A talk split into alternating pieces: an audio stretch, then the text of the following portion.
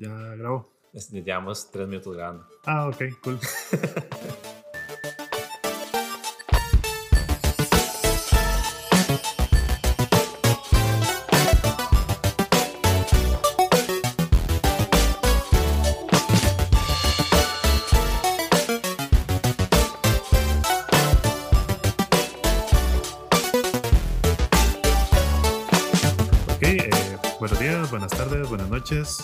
Eso me lo robé una película, claramente. Creo que era la de. ah, esta de. The Truman Show. Me Sí, encanta que el, el man no se ha presentado y ya está haciendo chistes. Perdón. buenos días, buenas tardes, buenas noches. Bienvenidos al primer episodio beta o episodio cero, Early Access, y lo fuera publicado por EA, de Juegos de Manos. Este es nuestro podcast. Eh, yo soy su anfitrión, Henry, y conmigo mi co-anfitriona, Jen. Hello. Y bueno, tenemos una lista de por qué estamos aquí. Así que vamos a poner un toque filosóficos empezando el programa. No, eh, en realidad Yo creo como, que? Como nadie me avisó nada de la, la filosofía. no, eh, Siempre ando mi libro de Kant conmigo, pero no. Básicamente es la idea de esto es tener un podcast de videojuegos porque es una idea súper original. No hay ninguno, no lo busca en Google. El ser Siento, primero. siento que es un nicho que solo nosotros podemos llenar. Exacto. Entonces, eh, tal vez como para hacerle la leve introducción, Ujú. Eh, ba- básicamente esa es nuestra idea. Eh, yo y Jen somos jugadores de muchos años Somos amigos de muchos años, también. más que todo. Y usualmente siempre que nos reunimos terminamos hablando tonteras, como todos los amigos, pero mm, usualmente videojuegos. Y parte de eso viene que yo, tal vez yo sigo mucho noticias más mainstream, estoy más consciente de los juegos populares. eh, que bueno, no juego Call of Duty, pero Call of Duty, que Destiny, ahorita Cyberpunk, como que yo estoy muy consciente de este tipo de noticias. Y ¿Usted, usted juega, usualmente- usted juega Call of Duty? no, no, no juego. Bueno, jugué el móvil y lo jugué por un tiempo y sí me gustó, pero ya lo dejé botado. Porque es un juego móvil y obviamente me querían sacar el dinero de todas las formas posibles. Porque Activision, Tencent y juegos de celular en general. Pero sí, y Jen tal vez juega juegos más indies que yo y todos tenemos como esta, esta mezcla de que yo voy con el capitalismo, Jen es socialista. y no, bueno, sí, pero tenemos como puntos diferentes. No, no, sí, sí, sí, digamos. Eh, de cierta forma sí, pero digamos que es por el que damos diferentes puntos a la hora de conversar. Entonces, sí, básicamente para eso estamos y el chiste del podcast simplemente es eh, escuchar a dos personas hablando tonteras, así que esperemos que lo disfruten, que el- ya sea el recorrido del bus o el gimnasio, para lo que sea que estén usándolo, les sirva y mm, podemos empezar. Me encanta que justo mientras usted dice que, que yo soy como más comunista y yo lo defiendo y que yo juego como juego más indies, estoy viendo cuánto cuesta el nuevo pack de los Sims 4 para Tiny Houses. Ajá. Como, eso es como probablemente lo primero que quiero jugar este año. Sí, eh, de hecho, el, el sueño de Sims de tener una casa nada más que ahora es como más realista, porque les, la No, es siento que, sí. siento que es, es la peor idea que EA ha tenido en muchos tiempos. Porque ah, el chiste de los tiny houses, como en la vida real, no puedo pagar una casa, ¿verdad? Y entonces voy a hacer como una casa pequeña, que sea, somos, voy a aprovechar al máximo mi inversión para construir una casa. Ajá.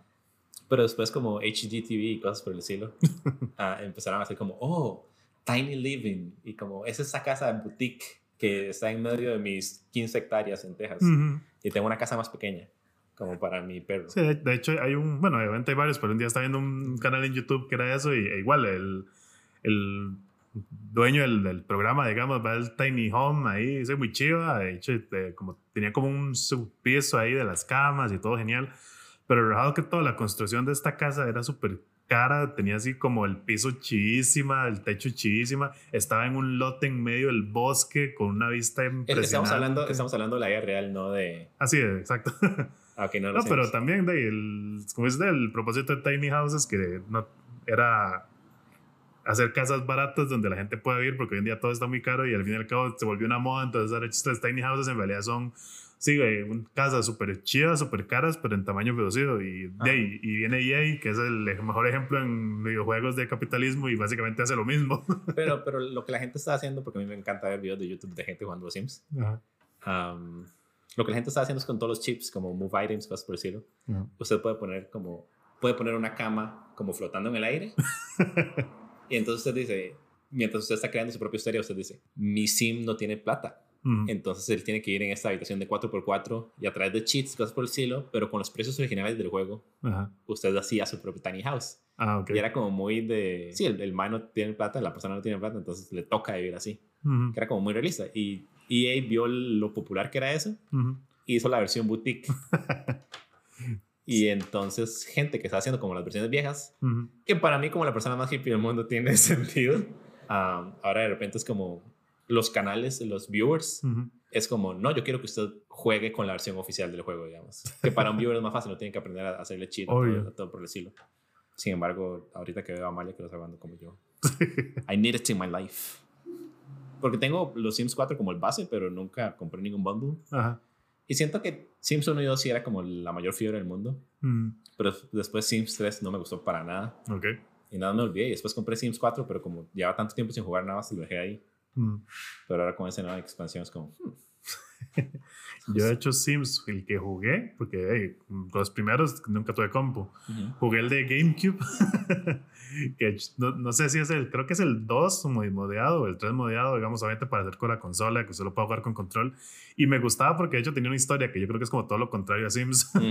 Pero sí. como que usted, usted se queda personajes como, ok, usted está viendo en esta casa y usted tiene estos goals como... Más como el life, me imagino. Sí, sí, como que haga, si usted es amigo de dos personas, se desbloquea este nuevo lote en tal lado, entonces usted puede ir a ver ese lote con otra gente y, y ok, si aquí llega tanto amistad con tal persona, se desbloquea el siguiente y como que a veces eso que... Y ese es mi problema con los juegos abiertos, que como no, no tiene mucho que hacer, nunca se hace qué hacer, pero como ahí tenía estos objetivos, yo iba haciendo los objetivos y hasta que llegué a uno donde sí no lo logré y ya le perdí el interés, pero yo tengo Sims 4 y también lo he jugado como dos veces, nunca, me he metido como a jugarlo en serio. Pero es que esto, esto de Tiny House siento que es como lo más nuevo que han sacado. También mucha gente me dice que hay que jugar, como que hay que jugar. Ah, el Sims College, College Expansion para Sims 4, pero es eso, ya, ya, ya perdí el chiste. y en consolas yo no sabía que existían los Sims. Como hasta ahorita que usted me dijo que está en GameCube y es como, ¿what? sí, ahí. Aparte me imagino porque los Sims es como, después de Solitario, es un juego hecho para mouse. Sí, exacto. el único Sims que jugaba en, en consolas es SimCity. Seasons. Seasons. ¿Cuál el, el Sí, sí, la, la, expansión Seasons para. Never heard of it, is what I'm trying to say. No sabía que existía. Y después también tiene una expansión que es como de Halloween, ¿no? Para Sims 4. Ah, me imagino. Que esa, esa, la gente no se emociona. Pero también es que la gente con la que yo hablo Sims, no hablo con nadie de Sims. Los videos de YouTube de la gente que yo hablo de Sims. Eso es como el meme del carajillo que está comiendo un helado a la par de la máquina de helados que tiene dos personas hablando y haciéndose parte de la conversación. Bueno. Ah, en fin. Nosotros es difícil explicar un meme mientras lo veo. Sí. Siento que alguien está escuchando esta grabación me lo va a entender. Alguien me va a entender en algún lugar. Yo lo sé. Es como, ¡Ah! lo voy a compartir con mis amigos, le voy a dar like y voy a poner una buena recomendación en donde sea que se suben los podcasts. um, ah, sí, es, es, esa gente, como son builders, mm. como son constructores, entonces con Tiny House están como súper emocionados. Con College también me decían, o ellos dicen en los videos que, que, College tiene como más, como más opciones estéticas, no sé. Ah, okay. Al final esa gente juega un montón con mods, uh, que aparentemente es súper fácil de modiar Sims 4 y soy la persona más vaga por no hacerlo. Ni idea. Uh, pero... pero no, ya, ya Malia me dio la confirmación. Malia, nuestra amiga, está en el fondo jugando los Sims. Por eso de repente estamos hablando de los Sims. Ahora es un podcast de los Sims, aunque nunca hemos jugado. Sí, bienvenidos al podcast de los Sims. Vamos a hablar acerca de nuestra experiencia como no, de, de, pasar de nunca jugar a los Sims a jugar a los Sims tres veces al día. Twitch.tv, diagonal Sims. Uh, Sims de podcast. Entonces, como, como veo builders, entonces a esa gente le importa más ahorita que es como tiny houses, como más el cambio de la estructura de la casa más que relleno de historia y sí, eso, jobs. Eso me recuerda, bueno, como cuando salió como el Play 4, digamos, como está esta hora del, de que tenía un botón para compartir videos y todo, que se puso muy de moda eso de decir como cree su propia historia, así como que, que si nosotros tenemos un juego, pero usted, cuando como jugador, usted está haciendo su propia historia y compártanos sus videos de sus historias, de sus juegos. Que básicamente es lo mismo, es como nos da pereza hacer las varas, pero vamos a aprovechar de lo que hacen los fans para cash in, que creo que Sí. es algo que intentó hacer Bethesda también, de este sí, más hagan mods, los subimos y nosotros nos ganamos un porcentaje de sus mods. Es- Entonces sí siento que ahí es como, "Mm, la gente está haciendo esto de Tiny Homes, ¿qué tal si nosotros hacemos lo mismo, pero legal y cobramos por, por hacer lo que la gente ya por sí estaba haciendo? Tiene que haber un buen modelo, o tiene que haber un mejor modelo que Team Fortress para Ejemplo. compañías comprando los, los mods de los fans y después vendiéndolos como paquetes oficiales. Ajá. Porque en Team Fortress sí es como la gente hacía sus propios sombreros y después los subían al market, al, como quiera que se llame ese sistema de votación de Team Fortress, Ok. el workshop. Ah, sí, el de Steam, sí, sí. Ajá, ajá, lo subían al workshop y entonces la gente votaba y era como, ah, este sombrero es popular y eso es lo que en juego. Mm, Y Valve en algún momento fue como, nos gustaría como hacer paquetes oficiales de items, de custom items, digamos, Ujú. entonces lo vendemos luego para los jugadores de Play y de Xbox que no tienen Sí, Steam. Workshop. Ajá. y pueden jugar como estas versiones de los fans. Entonces era como un patch oficial de fan creation. Ok. El problema es que Valve nunca ha actualizado Team Fortress desde que lo sacó en Play 3. Ah, entonces por eso me imagino que, que tiene que haber alguna manera. No sé si tal vez con Bethesda hay alguna manera que ellos lo hagan como más oficial. Sí, creo que sí tenían y como que era algo parecido, que como, bueno, la verdad no estoy seguro, pero sí que es usted que, ok, sí, tenemos todos estos en, en la versión de PC, que la gente puede hacer lo que quiera y vamos a, que vamos a grabar estos y vamos a hacer- poner el sellito de calidad de EA para poder venderlos en el store de consolas, porque ya está vali- validado, autenticado, Sí. como sea. También eso, tienen que conseguir como pasar golds Ajá. con... No solo es hacer un, un sombrero, usted puede hacer un sombrero y lo pone en Team Fortress en la compu y si después su compu no corre es su culpa. Sí, Pero para ponerlo en Xbox es como se tiene que asegurar que el modelaje esté bien que todo va a funcionar y que está como optimizado para correr en consolas. Chao. sí.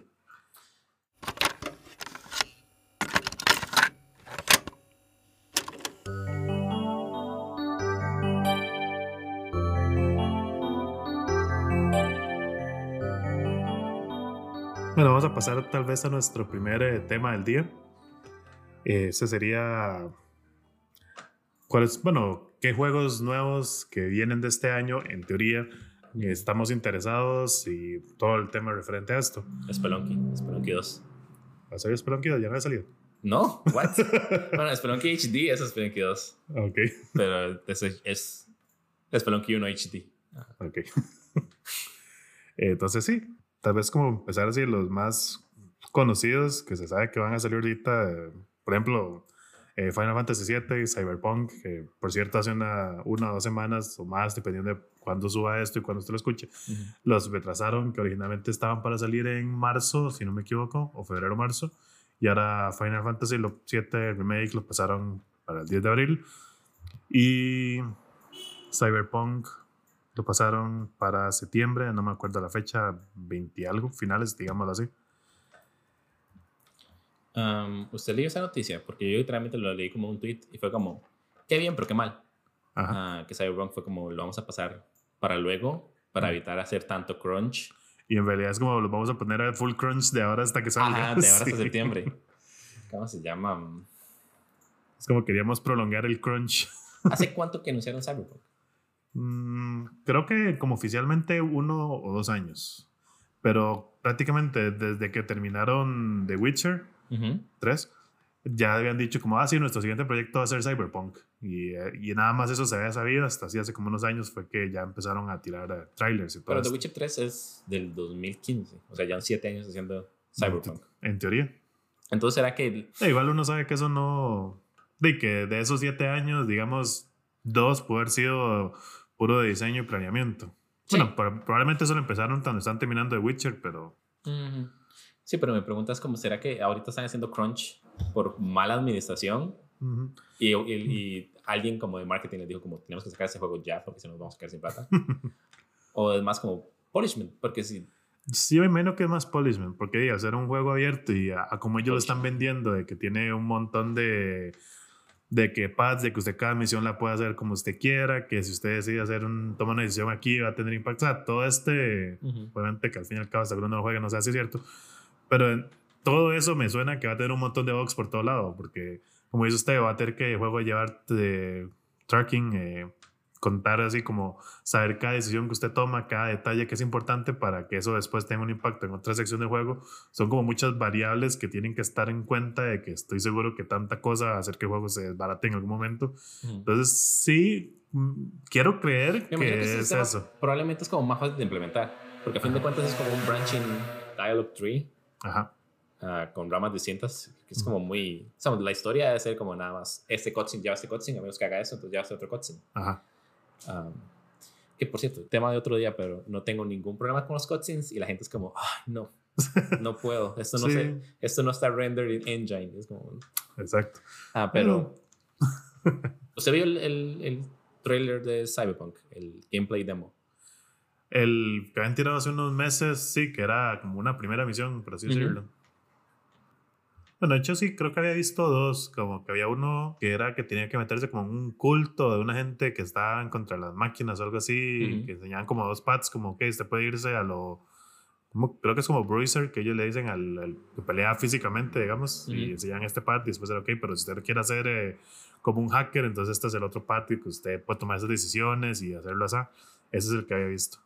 Porque yo, sabes, yo veo ese trailer Ajá. y obviamente no sé cómo finish, polished, quality Ah, no sé como esa calidad que la gente espera. Sí, que no sea como que ya está terminado. Ajá, nadie va a decir como, ay, sí, sé como Play 4, sé como Play 5. Ah, como usted dice, yo soy la persona más... Solo juego indies y para mí que un juego corre es un milagro y si lo sacan así yo lo compro. porque lo que pasa es esto, a, mí me encanta la franquicia Cyberpunk como el juego de mesa de las novelas y lo que se quiera. Pero después están anunciando que va a salir Keanu Reeves y después están anunciando que va a estar optimizado para, imagino, Play 5, Ah, Xbox Series One X, cualquiera que sea ese nombre completo, con los dos apellidos. y no, no, sé, es difícil crear un podcast porque siento que también hay que ponerse como en esta perspectiva de, ah, sí, como el, el cliente, como el, el, consumidor promedio. Ajá. Y usted se puede, you can relate. uh, so relatable, hashtag relatable.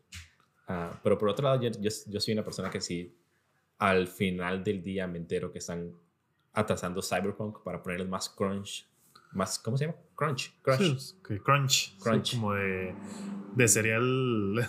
Ah, como de Captain Crunch. Ajá. Sí, después me entero que están haciendo que toda esa gente traje de más. Ajá. Ah, para. Nada más como por cosas superficiales. Como porque ocupamos que Keanu Reeves se vea como Keanu Reeves. Sí, sí, que el pelo se le vea brillante, sedoso, pero no como recién bañado. Sí, exacto. ¿Entiendes? Como el él claramente no anda en motocicleta, pero se le pasa mucho tiempo con motocicleta. No, sí anda en motocicleta. okay. That's beyond the point. Enciendo la queja, pero no nos metamos con Keanu Reeves, ¿ok? No está hablando del pelo de Keanu Reeves en Cyberpunk. Uh, no nos metamos con Keanu Reeves. La primera regla del podcast es no nos metamos con Keanu Reeves. la segunda regla. Sí, sí. digamos que regresando al punto, sí, que, que ok, no importa que lo atrasen porque ocupan terminar los detalles, pero, sí que no sea yo para... Yo, siento que yo diría, yo no voy a jugar este, este juego mal habido. Ok. Ajá. Porque, justo. En especial, sabemos, este no es como el primer escándalo de Crunch que ha pasado en los últimos... Sí, pues últimamente es que hasta ahora siento yo que no se da cuenta, porque antes todo eso se daba y nadie decía nada. En realidad no, lo que pasa es que siempre pasa una generación y la gente es como, ay sí, cuando trabajan el Play 3, qué montón de crunch. ¿Cómo era el Play 4? Es como no puedo hablar de eso. Ok. Ajá literalmente, si, si al final del día están atrasando y están haciendo que esa gente traje más por superficialidades, espero que el juego le haya mal. Ok. Ajá, porque también este es un juego que es cyberpunk. Sí. Es, como. Es como va en contra de lo que el juego me presenta. Es lo más irónico del Sí, sí. Ajá. Hay un montón de, gente como del desarrollo de la franquicia original que está involucrada en el desarrollo de, del el nuevo juego y que esa gente está como. Eh". espero que no ganen dinero. Espero que les vaya súper bien y espero que haya un buen motivo cuando revelen el verdadero motivo de esto. Como cuando esta gente, cuando No Clip saque el, el documental del development de Cyberpunk, espero que haya como un buen motivo detrás de todo esto. Sí, exacto, que sí que uno diga, ok, sí, realmente el juego estaba injugable y hacía falta... Sí, porque, porque Cyberpunk es de esos juegos que desde antes que lo anunciaran, ya, ya, hay rumores. Y es que ese es el problema, que y a mí me hace gracia porque literalmente The Witcher 3 puso a CD Projekt Red Red en boca de todo el mundo y nadie jugó The Witcher 2 ni The Witcher 1. Yo no los he jugado, por ejemplo. Sí. Pero no he jugado al 3 tampoco. Pero sí, como que antes de Witcher 3 eran nadie, digámoslo, tal vez en un mundo más globalizado. Obviamente siempre hay gente que lo conocía y todo esto. Pues había Witcher 3 y es como, ah, son el mejor estudio del mundo. The Witcher 3 es el juego perfecto. Cyberpunk va a ser el juego perfecto porque los más son geniales. Entonces, como que The Witcher 3 le generó este montón de hype a Cyberpunk. Pero es como que antes de Witcher 3 no existía nada de ellos. También es que no, no, no solo The Witcher 3 le generó un montón de hype a Cyberpunk, Netrunner es. Ujú. Netrunner es una clase con la que usted juega, o sea, es una clase de personajes en Cyberpunk, Ajá. eh, de Tabletop Game. Y Netrunner es como súper popular en los Sí. círculos de journalism de videojuegos. Ok. Entonces, cuando uno se entera que sí, Project Red, que manejó súper bien como la franquicia de Witcher, Ajá. Sí, está Ok. trabajando en otra franquicia que uno le gusta, bueno, o que a ellos les gusta. Ajá.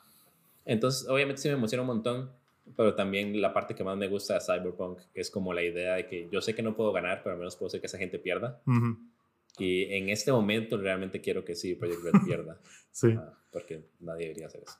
Pues, estamos en un metacomentario del mismo juego, básicamente. Literal, es- sí. Pero es que sí, o sea, sí, tiene, tiene todo el sentido. Am, ¿Qué otros juegos vienen interesantes? Este, bueno, también hace poco anunciaron los la expansión de Pokémon, eso quería tocarlo, que ya fue Ujú. también hace unas semanas, pero Ah, sí, Temtem. ah sí, Tempen también. No, digo Temtem. La No, expansión de Tempen no Pokémon. la expansión de Pokémon. Debería ser. no sé, no la he jugado. Es buenísimo. Sí. Ajá, lo jugué. en- Tengo que comprarlo. O sea, se lo pongo así. Me lo prestaron Mm, en el, en, en el trabajo prohibieron llevar tablets para ver como películas. Ujú. La gente está llevando laptops. Ok. Porque técnicamente no las prohibieron todavía. Ajá. Ah, y lo jugué como 40 minutos. Y nunca he sido como lo más fan de Pokémon, pero quiero comprarme Temtem. Y Ok. todavía está en Early Access y nunca he comprado nada en Early Access. Sí, es- eso vi que de hecho salió esta, esta. Esta es la semana de. ¿Hoy qué día es? Me perdí mi 25. fecha. Sí, 25 de enero. Entonces, sí, la sema- esta semana fue que salió, bueno, por aquello, Ten. Temtem. T-M-E-T. Temtem. T-E-M-T-E-M. Ajá, Ah. Temtem, sí, correcto. Temtem es un juego que estuvo en Kickstarter, la verdad nunca lo vi cuando salió. Yo tampoco. Acaba de salir en Early Access, básicamente es un MMO eh, de capturar monstruos y pelear con monstruos contra otras personas, o sea, así es Pokémon. Y No, no es- es Pokémon. a lo que he visto es súper parecido. Y en lugar de gimnasios hay dojos. Ajá. Sí, es completamente. En Sí, lugar de y tiene sus, cartas. Es, es, su chart de cuáles ataques son fuertes contra qué Pokémones, cuáles son débiles. Exactamente Pokémon, nada más que no hecho por Nintendo. Pero no es Pokémon. No, no es Pokémon. En el, en el website, sin embargo, dicen Pokémon basados en Pokémon. Ok. Ah, pero no es Pokémon. Entonces, basados en Pokémon, y bajito dice Pokémon es una marca registrada de Game Freaks, con lo cual no estamos asociados de ninguna forma. Probablemente sí. Ah, bueno, ¿cómo se llama? Bueno, regresando al tema, yo sí quería hablar de la expansión de Pokémon, más que todo porque, Yo sí quiero escuchar de eso, pero también. Porque en realidad me gusta mucho cómo lo hicieron. Y esto como 10.000 personas en internet quejándose porque todos los fans de Pokémon se van a quejar, porque todos los fans de Pokémon se quejan de Pokémon y Ajá. ahora sí lo juegan. Pero a mí me encanta que pasamos de, ok, sí, salió Pokémon y tenemos dos versiones del juego, porque siempre han habido dos versiones y así siempre será. Pero en lugar de decir, ah, sí, vamos a sacar una tercera, una tercera versión, que es exactamente el mismo juego anterior, pero mezclando las dos y con un poquito más, Ujú. vamos a hacer una expansión que cuesta la mitad del precio y le metemos más cosas. O sea, ¿Usted ha jugado todos los Pokémon? no. Ok, entonces no. Porque mi pregunta es, ah, salió Sun and Moon, fueron los últimos antes Eh. de Sword and Shield, ¿verdad? Creo, sí, me parece. Y Maybe. después sacaron Sun, Ultra y Ultramon, una cosa por el estilo. Ultrason y Ultramon, ajá. Ajá. ¿Cuál es la diferencia entre... Creo que esos sí son unas tipo secuela. Ah, entonces es el mismo juego, pero nada más como la historia es distinta. Eh, no, creo que sí tiene como más cambios. O sea, si es una secuela del original, digamos, Ajá. entonces sí tiene nueva historia, o sea, asumo que tiene lugares nuevos. La verdad sí no sé. Pero bueno, yo le estoy tomando como, por ejemplo, que yo he jugado, ¿verdad? Eh, Red Fire, eh, el rojo, azul, Los primeros, generación ajá, 1. y amarillo, por ejemplo. Que se sabe que el amarillo era exactamente la misma cosa, pero con un plus. Y era, Igual, era azul con Pokémon, era, era azul con Pikachu. Sí, el amarillo con Pikachu. O por igual, bueno, Rubí y Zafiro, que yo sí jugué, después salió el Esmeralda, que era la mezcla de los dos, que con, con una escena extra. Bueno, un, un área final extra, digamos. Ujú. Y eso siempre fue como por mucho tiempo la, la costumbre. Hasta en el Black fue donde ya hicieron hacer eso, que en lugar de sacar una, un tercer juego hicieron dos secuelas. Pero regresamos a lo mismo. Eh, si usted es una de las personas que compra las dos copias porque ocupa tener todos los Pokémon y no tiene amigos con quien cambiar, está comprando cuatro juegos como para tener la experiencia completa. Eso ahorita, si usted tiene un amigo con que uno de los dos compre los Pokémon, se lo puede pasar, correcto. Que es otra cosa que dijeron, que es como que sí, la, la expansión va a incluir Pokémon nuevos y Pokémon viejos que regresan, digamos. Pero sí, digamos, si usted tiene nada más el juego base, un amigo suyo tiene una expansión, consigue todos los Pokémon y se los pasa a usted, usted los puede usar, aunque no tenga la expansión. Lo que me pregunto es cómo afecta esto. Lo que me pregunto es cómo afecta esto a los speedrunners. Porque, digamos, mucha de esa gente es como, voy a intentar tener como la primera versión. Ok. Ah, lo que uno esperaría, Pokémon siendo como un mainline game, un first party game de Nintendo, es que le den updates continuos. Ok. Uh, si usted quiere como, yo quiero hacerme speedrunner de Pokémon uh, Sword. Ajá.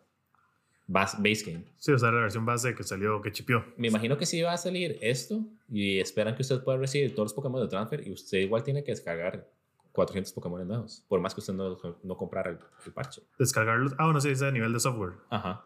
Probablemente sí, cuando salga ya el, el, el DLC, digamos, eh, va a haber un update general para todas las versiones, porque sí, este, su versión soporta los gráficos de los Pokémon nuevos, aunque usted no los tenga. Entonces sí, va a ser una versión nueva. Sí. Sí, probablemente van a ser sus. Nos dará no sé cuánto pesa Pokémon, pero ahí sí unos 5 o 10 gigas mínimo. Y también, también la otra parte de esa historia es que Game Freak dijo como son muchos Pokémon para animar. Y, cuando sacó um, Sword and Shield al principio. Ok. Y fue como solo vamos a sacar estos Pokémon y Charizard. Sí. y ahora es Ivysaur tiene mega forma de lo que quiera. Sí, exacto. Pero, o sea, a mí eso es lo que me hace gracia. Que mucha gente dice, ah, sí, eh, Game Freaks eh, guardó este contenido para después tirarlo como un DLC en lugar de tirarlo en juego base. Ah, Pero pues. uno no tiene, sí, exacto. Yo siento que si eso fuera cierto, ese DLC lo hubieran sacado hace dos meses. Sí. Pero y si estás saliendo hasta junio, es porque sí, lo tienen que hacer. O sea, no es algo que ya tengan hecho y nada más esperaron a, a venderlo después, sino que es algo que realmente toma su trabajo para ellos realmente de actualizar los modelos, programar los Pokémon nuevos y todo para que estén listos ya para el update. Sí, también me... la cosa es que ninguno de los dos jugamos... Sí, no somos fans. Sí, no somos fans de Pokémon. pero no sé si para alguien sí va a ser como yo preferiría comprar el... Yo preferiría comprar Sword Es que ese es el problema, ajá, ese sí es un problema que yo veo, porque y con este récord de que sí, siempre va a salir una versión final, eh, Collector's Edition, New Game of the Year, whatever, ¿verdad? Entonces sí, si yo diría, no, yo no me voy a comprar ni el Sword ni el Shield, voy a esperarme a que salga el, el, Bueno, ahora sabemos que es Armor, pero me gusta creer que iba a ser Gun de pistola. No. Ajá. Entonces, sí, claro, yo por dicho, sí, yo no voy a comprarlo, pues después me sacar la versión definitiva, compro ese y ya, solo compro ese juego. Y ahora es como, eh, no vamos a hacer una versión definitiva, vamos a sacar un DLC. Entonces, sí es. Pues, pero y, es como, me estoy enojando porque no compré un juego. en realidad, no veo como mucho que quejarse. También siento que esto no aplica tanto con ningún juego de Nintendo porque nunca nada de Nintendo está en discount. Sí, exacto, cuesta mucho. En especial con Switch, que todos son como cartuchos. Cartuchos. sí. Sí, y los descuentos que uno ve hasta ahora ha sido así como 10 dólares máximo. Entonces... Sí, además como está usado y no como descuento, ¿verdad? No, no, pues sí, sí hay descuentos en la tienda digital por lo menos, pero sí, no son muy grandes. Sí, pero digo, es, es como el descuento de este juego ah, está usado. Sí, ya lleva... para vender a Breath of the Wild. Que es como, este juego todavía está... Está usado, lleva tres años en el mercado y vamos a darle un poquitito. Ah, ¿Qué más? Bueno, para que estaba viendo... El nuevo Yakuza, ¿no?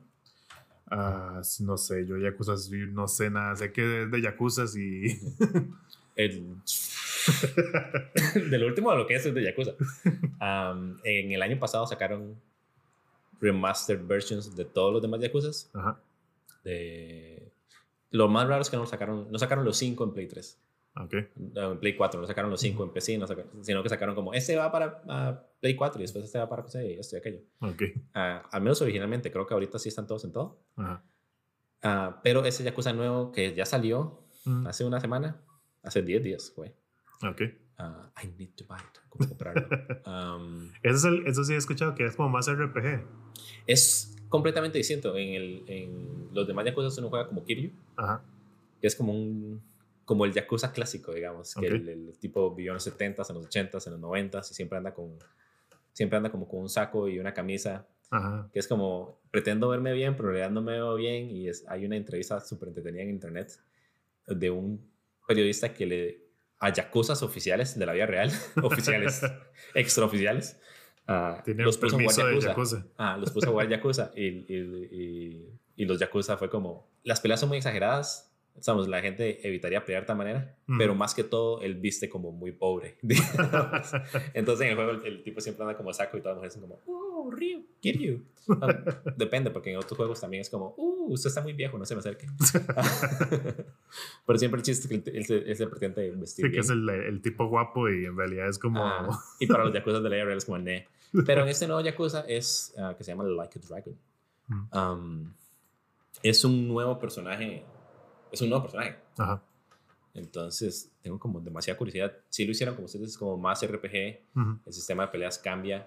De hecho, el- dicen que el personaje nuevo es como, en caso de que, bueno, Yakuza 7 Ujú. técnicamente todavía es como parte del storyline, pero es como es un personaje nuevo y si a la gente no le gusta, al menos Lo quitan y ya. Ajá. Regresa ¿cómo se Kiryu. Y, y podemos volver a menos RPG version Ah, ok. Kiryu Yakuza. Pero ese es un juego que quiero jugar demasiado. Ujú. Y probablemente en algún momento le voy a comentar qué tal me fue. Eventualmente, en el capítulo número 100, cuando finalmente se lo compre. Ah, bueno, hay un juego acá que veo que sí quiero jugar: eh, Trials of Mana, que sale en abril.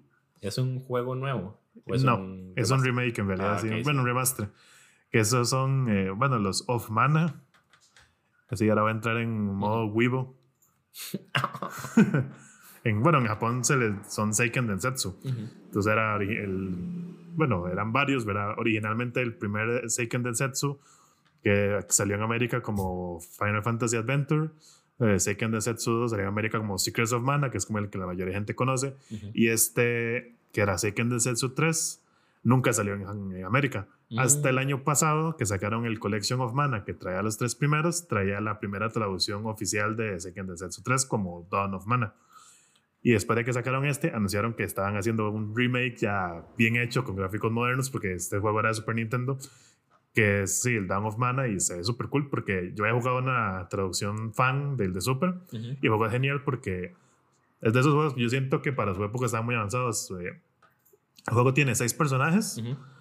Entonces, cuando usted empieza el archivo, digamos, usted escoge tres, su personaje principal de esos seis y dos personajes que se van a unir en el party eventualmente. Entonces, ya cada personaje. Ah, ok.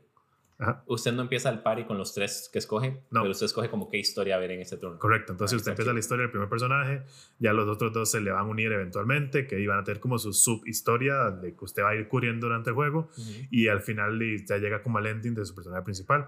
Y el chiste es esto, que el juego tiene tres dungeons y tres enemigos finales diferentes, porque el dos, que los personajes como que están emparejados de que comparten el mismo enemigo. Ujú. Entonces eso es lo, lo cool, que digamos, usted tiene, digamos, usted quiere ver todos los, todos los jefes, tiene que pasarlo tres veces para ver como cada, cada distinto dungeon y aún así cada jugada, vez que usted lo juega, usted puede cambiar su party para mezclarlo porque de ahí obviamente están los personajes que son mágicos, que ataque físico, hay como Sí, sí. diferentes variaciones, entonces usted puede me- mezclar su party de esa forma, entonces eso, ¿verdad? Y obviamente ya con gráficos modernos, un sistema de combate un toque más actualizado, que esto sí es, es muy action RPG, entonces se, Sí. se ve muy tuanis. Y siento que le están poniendo como mucho, muy buen detalle porque los Secrets of Mana, bueno, los of Mana, digámoslo de esa forma, Ujú. siempre han tenido esto que es como muy fantasioso. O sea, es, es un RPG de fantasía, pero como más tirándolo como un cuento, digamos, como que Sí. los personajes son muy Yo solo bonitos. el, el, el primero y sí es muy como fairy tale, digamos. Exacto. Entonces, ya ver es- esto, todos estos diseños más modernos es súper genial, digamos. Entonces, es un juego que desde que lo anunciaron lo quiero jugar y, y si todo sale bien, saldría en abril. Sí, no, no, no tenía ni idea. Y también eso suena como algo como The Cave de Double Fine o Ajá. I Am Setsuna, ¿no? ¿Cómo se llama? Bravely Default. Bravery Default, anunciaron una secuela, de hecho, pero ese no sé nada. respecto. Default 2 en lugar de... ¿Cómo se llama el...? Bravery Default, eh, Fairy algo es. Y es que, es que para colma hay dos, porque hay otro que no sé si es que es una mini Es, es secuela, que son nombres precuela. de, de, de Enix. Ajá, exacto. Ah, es, es, es Enix Naming Schemes.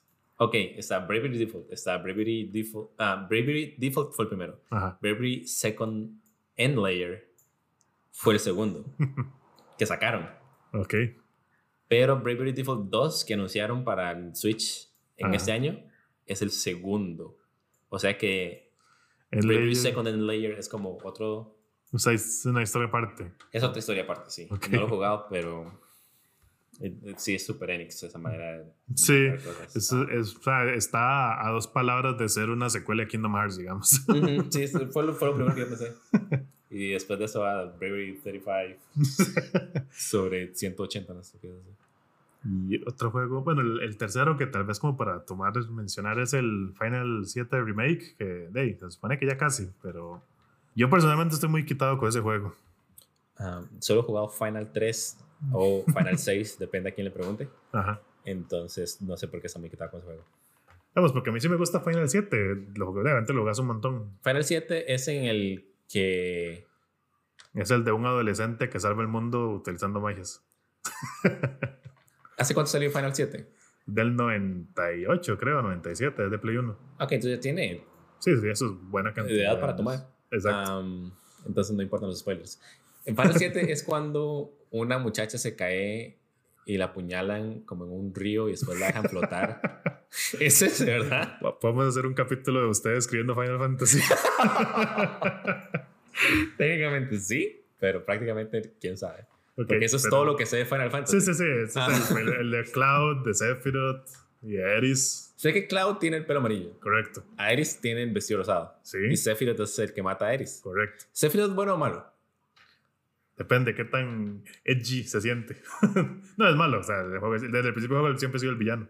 Eh, ah, ok, es el villano. Sí, sí. Pero- Sí, es, ¿Ah?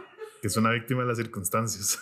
Es como Magus. No, no, no. Es que Sephiroth sí es malo. Eh, eh, como que la historia de Sephiroth es que el Mae es un tipo clon de. eh, la historia de Final Fantasy 7 Ok, es que cada Liquid.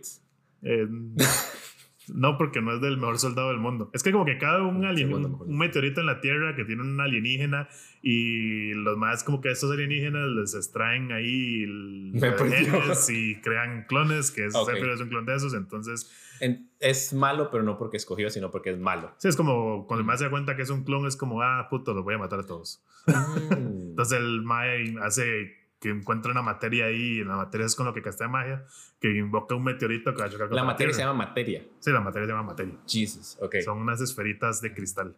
Mm, Ajá. sí. Entonces usted agarra la esferita de cristal, se la Mm. mete a su, a su arma y de repente usted puede hacer magia. Ah, ok, sí, eso sí, sí lo conocía. Entonces sí, pero sí, Sephiroth siempre es malo. Entonces desde que usted empieza el juego, que Cloud tiene ahí como flashbacks de posguerra de. Sephiroth, es por eso, porque Sephiroth el malo lo mató, lo medio mató y ya después no se da cuenta todo el resto de la historia, pero sí. No tenía ni idea del resto de la historia. Es Y que yo, siempre, yo siempre pensé que Sephiroth hay también. ya casi Tifa. llegamos. Tifa, sí, correcto. también está en 7, ¿verdad? Ajá. Aunque sí, yo- sabes, en mi cabeza el party de 7 es Tifa, Sephiroth, Cloud y Dirt. No, ¿Cómo se llama? Ares. Aerith. Pero no, no son.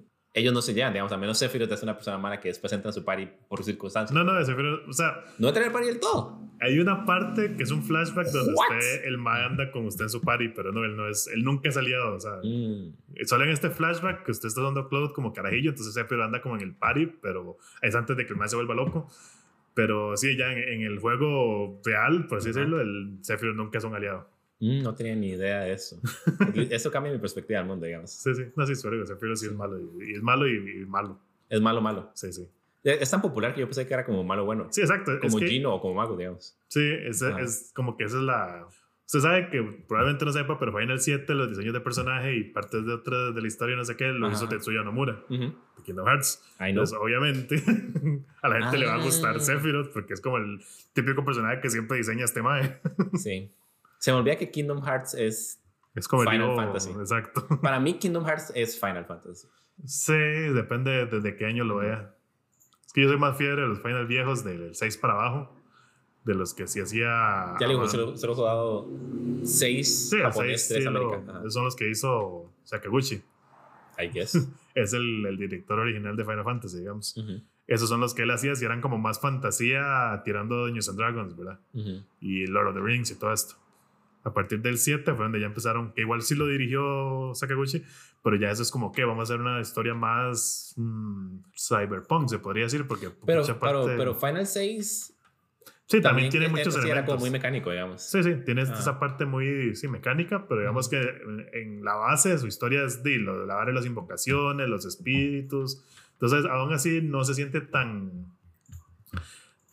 Sí, tan, tan tecnológico. Es que ¿En ya qué el- orden jugó esos juegos? Porque mi experiencia fue completamente distinta. Yo jugué el 9, Ajá, después el 8. ajá. El 8 como que lo jugué un poquito. Después el 7 sí lo pasé. ujú. Después me tomé el 8. Después jugué el 4. Después creo que el 5, el 6. Y por ahí en alguno de esos eh, jugué el 1 también. Ok, entonces usted conoció como los finals post Sakamura. Eh, no, Sakaguchi, Sakaguchi sí fue hasta el 9. Ese fue el último que. No, el 10 fue el último que él hizo, ¿me entiendes? Ok, entonces, bueno, igual usted conoció los finals del 7 en adelante, digamos, como los finals Sí. modernos, por así decirlo. Sí, como modernos del de cuando los jugué que estaban en el colegio, sí. No, no, pero yo. Ok, al menos en 3D. Sí, sí. Ajá. Y después regresó a jugar los juegos viejos y le gustaron más los viejos. Ajá. A mí lo que me pasó fue que yo jugué Final 6 Ujú. y me gustó más la parte mecánica que todo el mumble jumble mágico. Ok. Y después vi el trailer del 7, Ujú. que venía como en algún demo disc.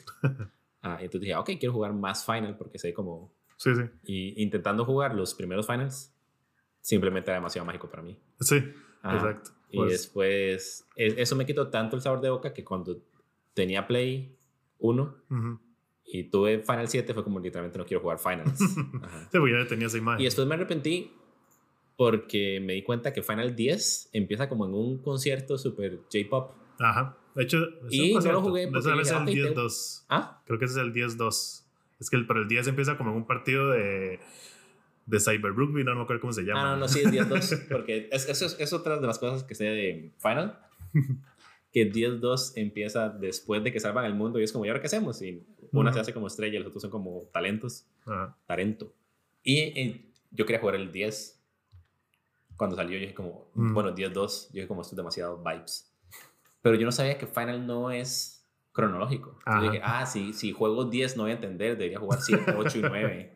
Y después, Sí. literalmente hace como 4 meses, me di cuenta que Finals es como su propio... Sí, cada Es uno en su propio sí. universo.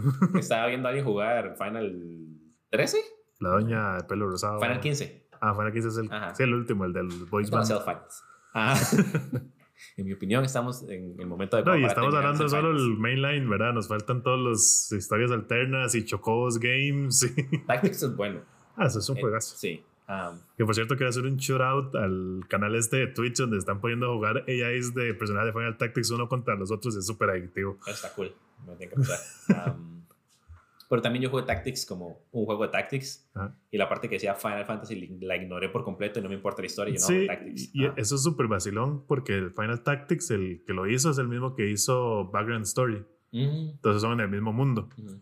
Y después estos, eh, el mismo Mae hizo Final Fantasy 14. Entonces como que el 14 también tiene mucha relación en... Ah, ok. Y bueno, en Final 12 también. Ese también es en Ivalice, que es como el mismo universo. Ajá. Pero sí, y también hay con mucha relación con el equipo que hizo Battle Ogre, que es otro juego táctico. Ajá. Entonces por eso es que Final Tactics es un juego es cool, a mí me encanta. Pero si usted ve la historia es súper política, súper enredada, de que reyes se matan y príncipes y todo, todo Game of Thrones antes de Game of Thrones. Bueno, probablemente sí, porque no se conocieron los libros, pero... Entonces sí, es como... Como el 99% de la historia. Aja, es súper político. O sea, tiene su, ajá. su parte de fantasía, pero el- en, en su, su, su- La historia principal es súper política y si usted cualquier otro Final Fantasy es... Y somos un montón de carajillos y vamos a salvar el mundo del malvado oscuridad que nos afronta y los sentimientos, etc. Sí, pero yo, yo, yo literalmente no sabía que, que Final no era cronológico. Sí. Ajá. Entonces, como retomando, sí, el, el Final 7 este se ve muy cool, Ujú. pero... O sea, como yo entiendo que es un completo rework del juego para que sea más acción orientado, o sea, orientado más a la acción, no es ya como el Final Video que era peleas por turnos. Se ve interesante, Ujú. pero digamos, es- se, se siente como una evolución del sistema que tuvo Final 15, que también era muy eh, enfocado en la acción, pero me tiene muy preocupado el hecho de que es, primero que es por capítulos. Ujú. Y este Final Fantasy solo va a cubrir la parte de Midgar, que es el principio del juego, que es literalmente un 10% de Final 7. Entonces, sí, es, Ujú. es una minúscula parte de, de todo lo que uno hace en Final 7. Entonces digo, ok, cool. ¿Por qué lo están sacando por capítulos? porque se les ocurrió. porque es popular hoy en o día. Porque, sí, o porque es popular y es como queremos hacerlo más grande y si lo hacemos más grande ocupamos entonces es como que se supone que hasta alargaron el segmento de Midgard entonces como que el juego sí es bastante largo porque eso sí eran como tal vez no sé si unas 8 o 10 horas del juego original o 15 minutos si usted es un speedrunner pero Lo, lo voy a decir como la persona más hater del mundo, nada más porque no tengo como ningún interés verdadero en Final. Al menos por el momento, porque sí, sí- sí tengo que jugarlos. Sí. Um, Espero que los empiecen a sacar por episodios y después lleguen a cierto punto que sea como, eso no funcionó y después saquen como Final 7 Remastered, A Realm Reborn.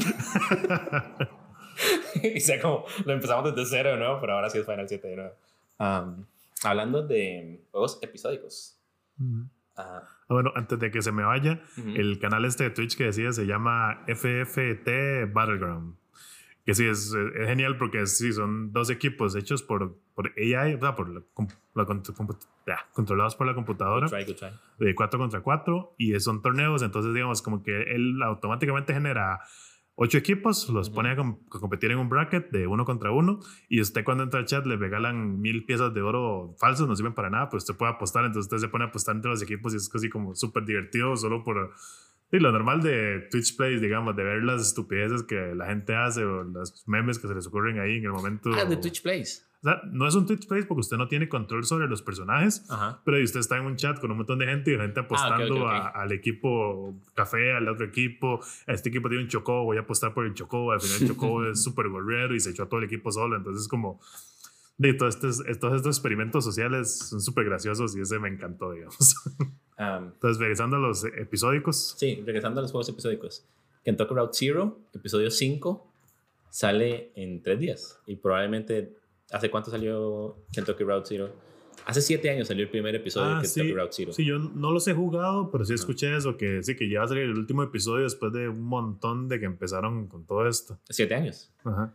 Y, y ese juego es como este realismo mágico súper bien hecho por Cardboard Computer. Ajá. Y aparte ahorita los publishers, no sé si desde el principio, pero al menos ahorita los publishers son Annapurna Interactive. No sé si usted sabe qué es lo que ellos han hecho. Me suenan, sí, sé que son medio indies, ¿no? Ah, todos medio indies. si le gusta Final Fantasy, I feel like. Ok, disculpe. Pero, ah, not to be a hater, but, pero Annapurna son los que han sacado ah, Flower, Ah, ok. ok. Sí, sí, sí, sé que es Flower. Ok. Don County, Don Home, Outer Wilds, Journey, Watam, que lo sacaron ahorita en diciembre. Ajá, sí. Eh, siento que Watan me gusta más porque es Katamari Damacy en espíritu que porque es Watan. Am, pero sí, en tres días sale ah, el último episodio de Kentucky Route Zero y sale la versión para Switch. Y eso que es como, incluye todos, porque... Epi- es- incluye todos los episodios, Ajá. pero aparte creo que es como una edición a TV Edition. la- Ah. la. Cool. Como- va a tener cambios. Entonces probablemente va a valer la pena no solo como... Yo obviamente voy a jugar los primeros cuatro episodios y después voy a jugar el quinto episodio. Ujú. Porque fucking se me acuerdo de nada. Sí, fijo. Um, me acuerdo del, del primer episodio, me acuerdo súper bien. Y después de ahí en adelante es como en algún momento alguien tocó algún instrumento y después en, en el carro fui. Um, entonces sí, lo voy a jugar de vuelta para recordarme que era jugar episodio 5, Ujú. disfrutarlo, 10 de 10, juego del año, todavía no sale. Um, y después ver, Ver sabes, escuchar de alguien si vale la pena Sí, de hecho, Switch. Pues, una experiencia. yo que nunca he jugado, no he jugado ninguno, pero he escuchado que es bueno, y saber que va a salir una versión completa, digámoslo de esa forma, Ujú. ciertamente suena mejor que empezar a comprarlo por episodios. Es que no puedo decir cada episodio es como una historia autocontenida y ese aquello. Ajá. No es como, ah, sí, puedo jugar solo episodio 3 Ujú. o puedo jugar solo episodio 1. Inclusive cuando se juega episodio 1, uno solo termina con más ganas, pero de una mala manera, que es como, este es el final. Am, pero las historias dentro de cada episodio, el- el episodio no solo trata como de ir de punto A a punto B, sino Ok. se va de punto A y camino a B, se encuentra como salida Z y Ujú. esto es de la letra H a la W, es una historia que no tiene nada que ver con nada. Y como esas historias y la manera como las cuentan y como desarrollan sus personajes, Ujú. que literalmente usted va a estar con ellos una hora, Ok. pero usted se acuerda de esa gente. Ujú. ¿Cómo se llama? Yo no me acuerdo el nombre de nadie, pero me acuerdo exactamente qué les pasó. Ok. Um, todo el juego está lleno como de pequeños detalles, Ujú. que literalmente al puro principio del juego, entonces cero spoilers, por si lo va a jugar en tres días. súper recomendado. Mm. yo, sé que usted no tiene nada más que jugar. eh, ¿no? no tengo Ah. como siete juegos en cola esperándome, ¿no? Sí, no es como que tenga una librería de Steam nada por decir. Ah, Pero al principio del juego, uno se encuentra como. Un, uno, uno entra a una gasolinera. Creo que es una gasolinera que pasa esto. Ah, y nadie lo atiende. Entonces usted va como al segundo piso. Hay gente jugando como un juego de dados. Ujú. Y se les cae un dado. Y uno baja como al sótano. Encuentra el dado. Y cuando sube, ya no están. Ok. Como que la implicación es que es- es- son fantasmas Ujú. pero sin embargo usted tiene como la, manifest- la manifestación física del dado que encontró cuando lo fue a buscar, digamos. Ok. ¿Cómo se llama? Y son como detalles como esos que realmente no llegan como a ninguna parte luego, Ujú. pero es como súper... Sí, lo mete usted en la, en la narrativa. No solo lo mete uno en la narrativa, sino que literalmente no me puedo olvidar de esa parte. Ah, Ok. Y aparte el juego es súper lindo. Ujú. Es como, me parece que es como tipo pixel art que usa, ¿no? Es, es como un vector arts muy... Vector, Sí, ok. es una dirección muy, muy súper bien. Ah, que yo digo, si hicieran todas las historias un podcast, hicieran todas las imágenes un Instagram feed, Ujú. sería igual de feliz. Porque el juego a fin de cuentas es un point and click adventure más o menos. Ah, pero sí, ya, ya finalmente. Ya lo va a acabar y después de eso todo el mundo va a tener que revisar a los 100 mejores juegos de la década porque nadie incluyó Kentucky Road Zero y siento que nadie lo hizo porque no había terminado. Sí, Ah, pero va a terminar y va a ser como "Uf". Ok, Este juego es buenísimo, en realidad no lo es. Pero, pero siento que sí debería estar como más listos. Ok. Ah, sí, si yo tuviera algún orden en mi vida e hiciera una lista, yo la pondría. Ok. Número 43. De Super Mario Maker 2 y 1. Ok. Ah. No, no, no he jugado Mario Maker 1, pero ¿La jugaron dos? el 2 sí, el 2 sí lo tengo. ¿En serio? Sí, súper bueno. Se acabó el podcast, lo voy a ir a jugar Mario Maker, muchas gracias. no, no. De hecho, Ten, ten, ten, no sé si, si tiene algún otro juego up- upcoming que quiera hablar que, que va a salir. Ok, nada, voy a mencionar dos juegos rapidísimo. Uno, que es mi vida y mi muerte, es Spelunky 2. Lo único que quiero de Spelunky, todo el mundo me dice como, si Spelunky 1 es como el juego más, para mucha gente es de los juegos más importantes de los 2000 al 2000, del 2010 al 2020, como Ok. de esos años. Para otra gente, y esa gente está mal, esa gente dice que Spelunky en realidad salió en el 2008, pero nadie se acuerda de esa versión a menos que sea como la persona más hipster. Y como una persona super hipster, usted se pasa. Ah, ¿cómo se? Va a salir Spelunky 2, nadie sabe qué esperar. Nadie sabe si es como, cómo van a superar el juego más influenciante del mundo. Sí, digamos, yo que he jugado, he intentado jugar Spelunky no me Mm. gusta. Sí he visto demasiada gente que en serio es así como, es el juego, es como, yo juego videojuegos y juego Spelunky. Sí, exacto. Yo, yo, soy, yo soy de esas personas. O sea, yo juego, yo no juego videojuegos y juego Spelunky. Yo juego Spelunky Mm. y si me da, y si tengo tiempo libre, hago cualquier otra cosa. Ah, a veces estoy tan ocupado jugando Spelunky simplemente no voy al baño. No. Pero lo único, lo único que quiero de Spelunky 2 es que sea tan bueno como Mario 2. Ok. Entiende que usted no dice como inventaron la rueda, es un juego Ujú. completamente nuevo, va a influenciar a todos los siguientes juegos de la década. Ujú. Am, pero nadie puede decir que Mario 2 o Mario 3 o Mario 4 o Mario Super Mario Land, o lo que usted quiera, Sí. nadie puede decir que cada que sale en su juego, que es el mismo juego, pero más refinado, con más lugares a explorar, con más ítems.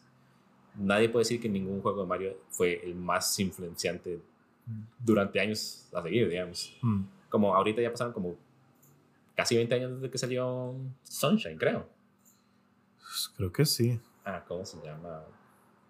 Y la gente ama Sunshine y lo puede decir en voz alta porque es la gente que está haciendo juegos ahorita. Mm. Ah, y eso es lo que quiero Spelunky 2. Sí. Y la otra cosa, ya ahora sí para terminar. um, Alex, ¿cómo se llama? Half-Life Alex, va a salir Ah, para VR. ujú. Me encanta Half-Life, Ujú. tengo cero interés en VR. espero que les vaya súper bien con sus planeaciones y más que todo espero que en serio lo saquen a finales de marzo Sí. porque ah, Camposanto. Ah, ah, sí, cierto, que Valve compró Camposanto, algo así entiendo, ¿verdad? Sí, um, la manera más sencilla de decirlo es que compró Camposanto. Sí. De Ah. Camposalto son los que hicieron el del bombero, no, el Fire, Firewatch. Casi, sí, Firewatch. Ah, Estoy seguro que el Firewatch- bosque hay que apagar incendios, así que aplica. Bueno, si se está en el bosque haciendo una parrilla y apaga un incendio, eso no lo hace un bombero. Pero sí, sí, es- es- Ah, sí, y después de eso están trabajando en. ah, sí sé que tenían un proyecto que lo pusieron en pausa para dedicarse a, Si no me equivoco, se llama Valle de los Dioses para dedicarse Ajá. a trabajar en Half-Life Alyx. a Alex. Ajá. Entonces, espero. Uno, Half-Life me encanta. Ajá. No soy, no soy tan fan como nuestra Otros- amiga Nia. Ajá. Am, Sí, yo no, nunca lo logré con Half-Life, pero entiendo que es muy importante. sí, es muy importante. También de esos juegos que uno dice como son... Hmm, lo mismo que le decía, bueno, lo- cada que abro un juego digo como tal vez no tiene como ninguna parte súper especial. Ujú. Tal vez si usted está súper gamer en ese momento, sí, así como, ay, sí, tenía física y lo que sea. Sí, sí, sí. Ah, pero para mí es más como... Es de esos juegos que usted juega y después se acuerda todos los detalles. Mm. Como nadie, nadie me puede hacer un mapa de Ravenholm. Nadie que yo conozca me puede hacer un mapa de Ravenholm. Ah, pero todo el mundo se acuerda de Ravenholm. Ok. Todo el mundo regresa a Ravenholm, que es el nombre del capítulo en el cual uno regresa a Ravenholm. Ok. En fin, si usted supiera ese juego, sería una buena broma. Ah, entonces sí, espero que Sí. Half-Life pase, sea excelente. Alguien encuentra la manera de hacer como un stream porque no quiero jugarlo en VR. No, debería. sí, sí. ha de ser cool, pero sí, no, no, no tengo la compu, la plata, etcétera. Sí, entonces es de estos. Es esta propiedad como muy particular, Ujú. que es como. eh, Tengo como cierto am, Sí, necesito saber a dónde va. Compromiso, sí, Ajá. con, con Half-Life, necesito saber dónde va. Pero también quiero que nada más se acabe para que Camposanto pueda terminar Sí, el juego. sí. que es el- ese juego me importa mucho más que cualquier cosa de Valve, Ujú. a menos de que sea Team Fortress 3. Y probablemente va a ser como, sí, eventualmente lo tenemos. Si eventualmente sale Team Fortress 3, es como Team Fortress Alex. Mm, Porque eso fue como la, pero para Team Fortress funcionaría, digamos. es como la, forma- fue como la mejor forma de, de Valve decir, ok, vamos a hacer un puto Half-Life, pero solo para no darle la razón, no se va a llamar Half-Life Half-Life 3. Am, no, porque eh, también siento que este es como Half-Life. am, sí, entiendo que no es 2.2 sobre Sí, sí. 365. episodio Nightmare Dreams. 3.2. Ah. Um, y sale Alex como con un Keyblade. Ah, ¿Cómo se llama? Y también para Team Fortress 3, si dijeran va a ser solo VR, sería como el primer full competitive shooter en VR. Eso sí. Eso sí es súper interesante. No, de hecho, es, algo como interesante de este Alex porque desde el punto de vista también técnico competitivo, es como uno ve que Valve está metiendo un montón en decir como, más estamos haciendo un juego de VR de verdad, o sea, no, no estamos haciéndole su experiencia de 15 minutos de VR, de que usted diga, ah, qué cool, y ya, no, están tratando de hacer un juego en que usted se siente cinco horas a jugarlo, usted se meta y usted lo disfrute como usted disfrute de sentarse a jugar Skyrim, Ajá. o cualquier otro juego, que es algo que, que muchos han intentado, pero no ha, no ha existido como esta experiencia de VR real de que se diga así, o que sea únic- única, porque sí, Resident 7 es- se puede jugar en VR completamente, pero Ujú. es un juego que usted igual puede jugarlo en su tele, entonces no es como Sí. que usted tenga esa necesidad de jugarlo en VR. Sí. Entonces sí, es, es algo que quiero, es como desde un punto de vista de mercado, digámoslo de esa forma, Ajá. Hay que ver, que me interesa saber ver cómo le va, porque claramente si el juego vende muy bien, tiene muy buenos reviews, a la gente le encanta, eso va a marcar este precedente para que el VR tome más ¿Qué es lo que fuerza. todo el mundo porque- dice? Ah, Ujú. VR no tiene como un killer app Exacto. y espero que este sea. Ajá. Ah, Entonces, de hecho, sí. yo no espero que este sea, pero Bueno, sería espera. cool, o Ah. sea, sería interesante, porque sí, digamos, el VR está y, y ya pasó de ser un... Mm, Proof of concept. Sí, exacto, que eso es- hasta ahora eso es como que hace sentido, es como la gente que tiene headset, ya sea el PSVR, que es como el más barato, creo yo, el de PlayStation, siempre es así como, ok, man, juegue este, juegue este otro juego, pruebe esto, es como así, está cool, pero no me veo en esa necesidad de comprarlo. Ujú. Pero sí, tal vez este juego es el que diga, sí, man, podemos tener un, lo que sea, ¿verdad? un juego de acción, un juego de aventura, juego de, bueno, carreras es como más sencillo, pero siento que no es tan único. Pero sí, exacto. Depende de, lo- de cómo le vaya a Alex. Ujú. Sí. Va a marcar como este, esta pauta para ver qué es lo que va a pasar con el VR. Sí, es más o menos como vida o muerte hasta. Sí, sí, más que es eso, que Valve sacó su propio headset sin HTC, que era el original y todo, entonces es como que realmente le está metiendo con todo. Sí. Am, entonces, tomamos un break. Ok.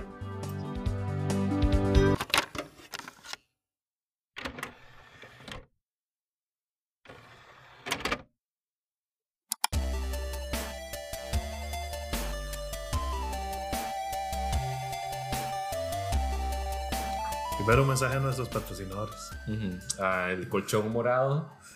A Mayondis. Squarespace. Bueno, si nos quieren patrocinar, muchas gracias. Si nos Estamos quieren- abiertos si a- nos quieren patrocinar, se han ganado un, un En gran enemigo. cinco minutos voto toda mi moral y amo su producto. Eso no es problema. Entonces podemos pasar a la siguiente sección del programa. Om, om. Eh, bueno, básicamente es como que hemos estado jugando. Eh, le doy la palabra a Jen. Ah, yo que estaba jugando. Ah, estaba jugando Spelunky. No sé si quieren que hable durante 45 minutos de Spelunky. pero si no quieren, puedo hablar nada durante media hora. Realmente voy a ver qué tengo en Steam. Todo que es- eh, estaba escuchando el otro día un podcast de MTG Goldfish, que es una página de Magic, de, de Gathering, de Gathering, de Gathering, Gathering. Eh, bueno, Magic. Entonces era, el video De era Gatorade. de, de Ga- Magic de Gatorade, juego de cartas, en caso que no lo conozcan. Entonces estaba hablando de las 10 mejores cartas de la nueva expansión para eh, Commander, que es un formato casual que existe en Magic. Ujú. Y entonces era así como que vamos a hacer el, el capítulo de menos de media hora. No se fijen en la hora, me fijo en la hora, hora como hora y media. entonces sí, no, no Sí, nada porque eso es literalmente, bueno, yo siempre juego Spelunky. Sí. Am, bueno, yo sufro de depresión y hay días en los que no puedo ir a trabajar. Hay días en los que literalmente no puedo salir de la cama, no me baño. Y en esos días me arrastro al borde de la cama, estiro el brazo, agarro la laptop y juego el daily. ¿Cómo se llama? Y yo soy como, sé que no voy a pasar de 1 a 1, o sea, de primer nivel. Ajá. Sé que no va a durar 40 minutos, pero nada más como esa consistencia de Spelunky me hace Mm. súper bien. Ah, y aparte es un roguelike. Mm. Para la gente que no sabe, es Spelunky. Don't add me. Pero ¿cuál es su problema? Ah, y María nada me saca el dedo. de fondo. Sí. Um, Digamos que hace como tres semanas tuvimos esa conversación. ok, Spelunky es un roguelike um, diseñado por Derek Yu como en el 2000. No sé. Sé Ah, que bueno. es viejo. Ah, no, el, Bueno, el- sé que no es en el 2008 porque hace rato dijo que no. en el 2008 en el 2009 salió el, como la versión Spelunky Classic, se llama ahora. Ajá. que es pixel art, lo he hecho en Game Maker y después con ah, Andy. Andy. Andy, claro. conocido como Andy, el desarrollador ah, con el que hizo Spelunky HD para mm, Xbox Ajá. y PC. ¿Y PlayStation? ¿Play? No. Sí, yo creo que está en Play también. Yo Play también. 3 sería. En fin, está jugando, es- está jugando Spelunky y como cada vez que usted lo juega es distinto, Ujú. por más que usted lo juegue solo 5 segundos, ya siente como, al menos a mí, ah, se siente como que juega un juego completamente nuevo. Ok. Entonces, yo puedo ir hoy jugar el daily, pasarlo, me fue súper bien Ujú. y encontré un shotgun en la primera caja y un plasma cannon en la segunda caja, lo cual nunca pasaría, como si alguien encuentra, o sea, si, si alguien encuentra ese seed, le pago. O sea, como- Tiene sentido. O sea, el, el, vampiro era demasiado cute como para ser así. el, el juego puede ser demasiado cute para ser así, pero es tan así que Henry no lo puede jugar. Sí, no, no logré la. Yo creo que no pasaba la primera pantalla, cosa así. Igual a Henry no le gustan los roguelikes. Sí. Pero es que, mm, no sé, siento que si alguien puede jugar Mario, puede jugar Spelunky. No, las físicas son muy distintas. O sea, es, es como Meat Boy y. Digamos, Meat Boy y Mario, yo sí los siento similares las físicas. Pero Spelunky siento que el salto es Pero es, muy. que, pero es que cada juego es distinto. Siento No, que- obviamente, pero como que tanto en Mario y Mm. en Super Meat Boy tiene esto de que usted mantiene su momentum de la velocidad.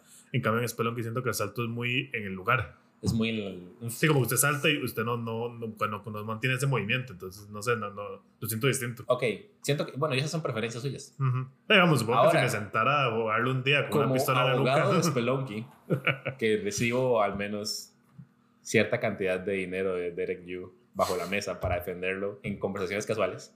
¿Cómo se llama? Ah, Eso suena todo como anuncio de Coca-Cola que está en la fiesta en el techo de la casa, todo el mundo ahí tomando, hablando. y, ¡Hey! ¿Está jugando Spelunky? ¿Usted ha visto, usted se acuerda del launch trailer de Switch? El Switch, ajá. Ah, que llegaba la madre de la fiesta en la terraza con el Switch Sí. y Spelunky. Ah, y eso soy yo. Um, sin importar qué tan tieso sea el juego. O yo no solo juego Spelunky, pero también La Mulana, Ujú. Quaria, que también era de Derek Yu. De pura casualidad, yo no sabía que tenía relación.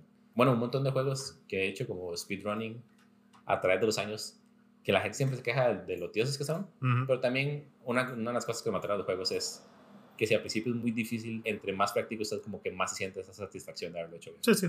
Y, Ajá. y de hecho es el, yo entiendo que es el chiste de bug legs. Ujú. A mí es que me da pereza.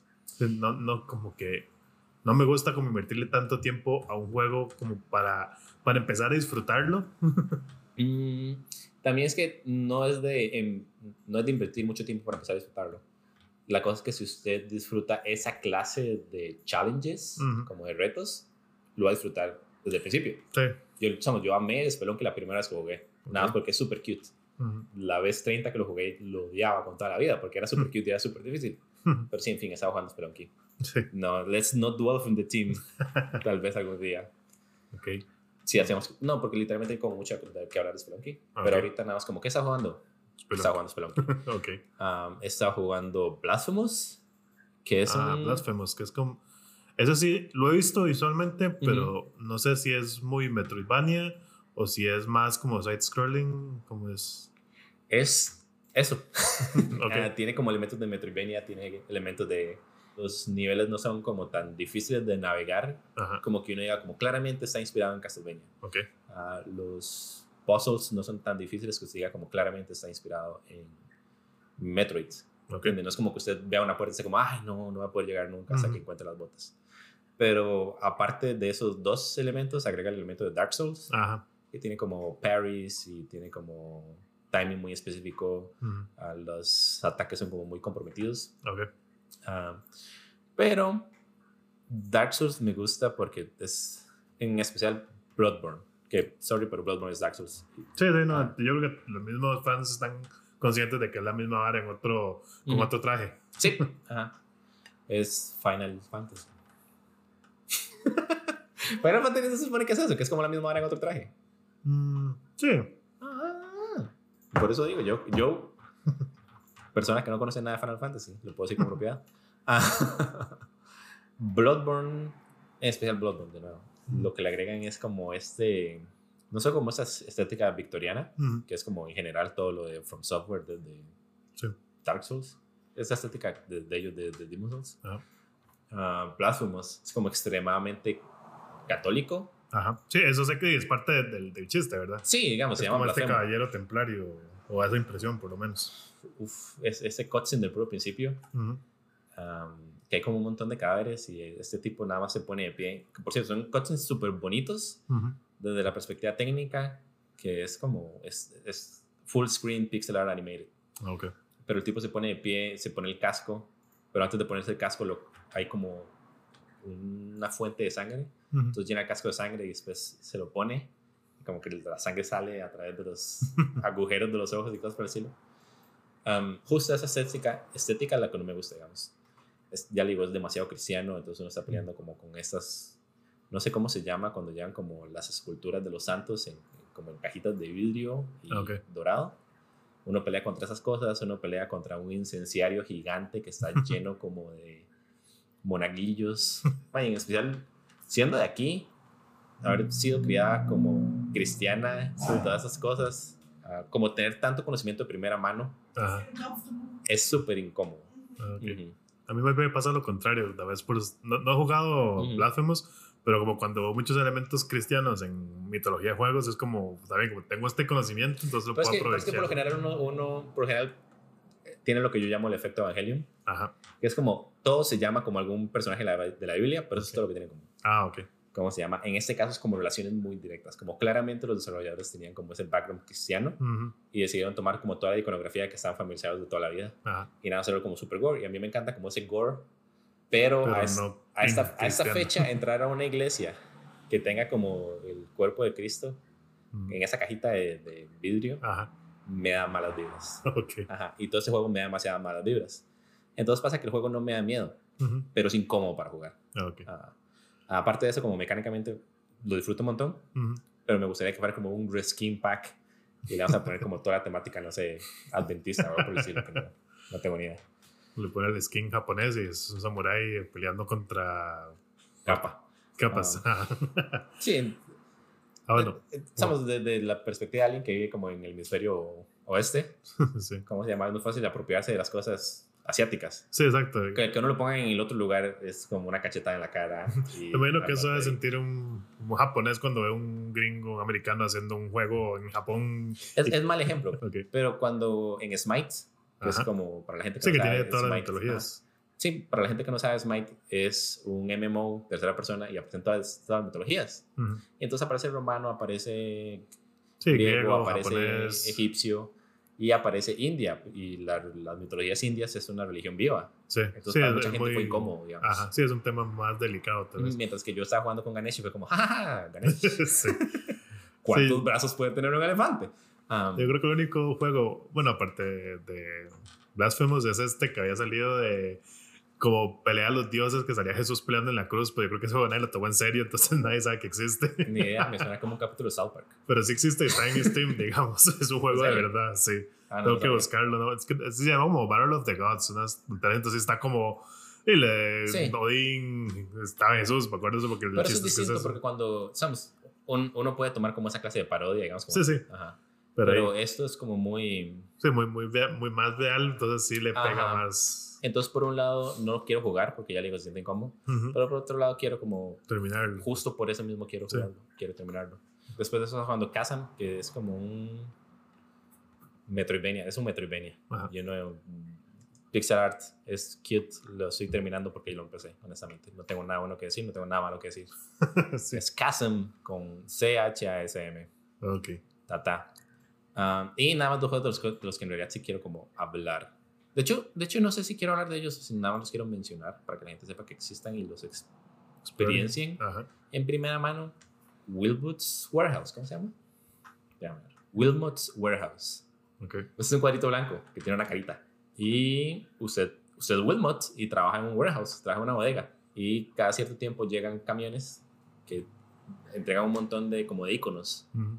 y usted los tiene que arrastrar. Y es eso, digamos. Se trata de agarrar los iconos, reacomodarlos de la manera que sea más rápida, porque el, el camión llega desde abajo de la pantalla, Ajá. como desde abajo en el warehouse, y en la parte de arriba está como el- la puertecita que se abre y llegan los clientes. Ah, ok. Y los clientes dicen como, ok, quiero un icono que se ve como un volcán, quiero un icono que se ve como una explosión, quiero un icono que se ve como una papa. Ajá. Y el otro le dice, quiero un dado de tres y quiero Mm. un icono Sí, rojo y amarillo. quiere agarrarlos. Entonces tiene que ir a agarrarlos. Y al principio es fácil porque usted tiene, digamos, un máximo de 20 iconos. Ujú. Ah, como cada... ah, bueno, llegan los clientes, por ejemplo llegan como cuatro clientes, Ujú. y después llega un camión nuevo, Ok. y después llega un camión nuevo, y después llega un camión nuevo. Y de repente usted tiene 200 iconos. y el warehouse, estamos cada cinco camiones, si no me equivoco, usted tiene como un bono, como un tiempo de pausa. Dependiendo de qué tan rápido atiendan los clientes, le dan estrellas y cuántas estrellas puede como quitar un pilar en el warehouse para moverse más rápido. Ah, o literalmente como un boost para moverse más rápido, o un robot que no sirve de nada, pero es cute. Um, técnicamente ayuda, pero es como tener un gato ayudándole en un warehouse. Y no lo he terminado. Ese juego, me imagino que salió como en noviembre, septiembre, junio, julio. Sí, no, yo no lo he escuchado, de Pudo hecho. haber salido en el 2016. Desde que salió lo estoy jugando. Um, super recomendación de conseguir el Humble Subscription, como quiera que se llame. Ajá. Hace poquito le cambiaron el nombre, no sé cómo se llama. Sí, sí. Sí, de, de Humble Bundle, por aquello que no conoce, un Sí. store de videojuegos, pero hace más cosas. Es como Steam, pero más indie. Sí, exacto. Pero no tan indie como Itch.io. sí, exacto. Eh, Tiene, tiene interfaz bonita, no, no, no se pierde la página, Ajá. se ve visualmente bien. Hay más colores que blanco y rosado. Exacto. No lo he terminado, porque somos, literalmente llega un punto en el que los clientes no son más difíciles, Ujú. pero nada más navegar por la Sí, bodega que es súper puede difícil. decir, el problema es encontrar las cosas, es lo, lo Ujú. que entiendo. Sí, no, no, no lo no sé cómo es, pero Ujú. Usted lo entiende. Tiene cierto tiempo para navegar por la bodega, agarrar las cosas que ocupa y ir a dejárselas. ajá.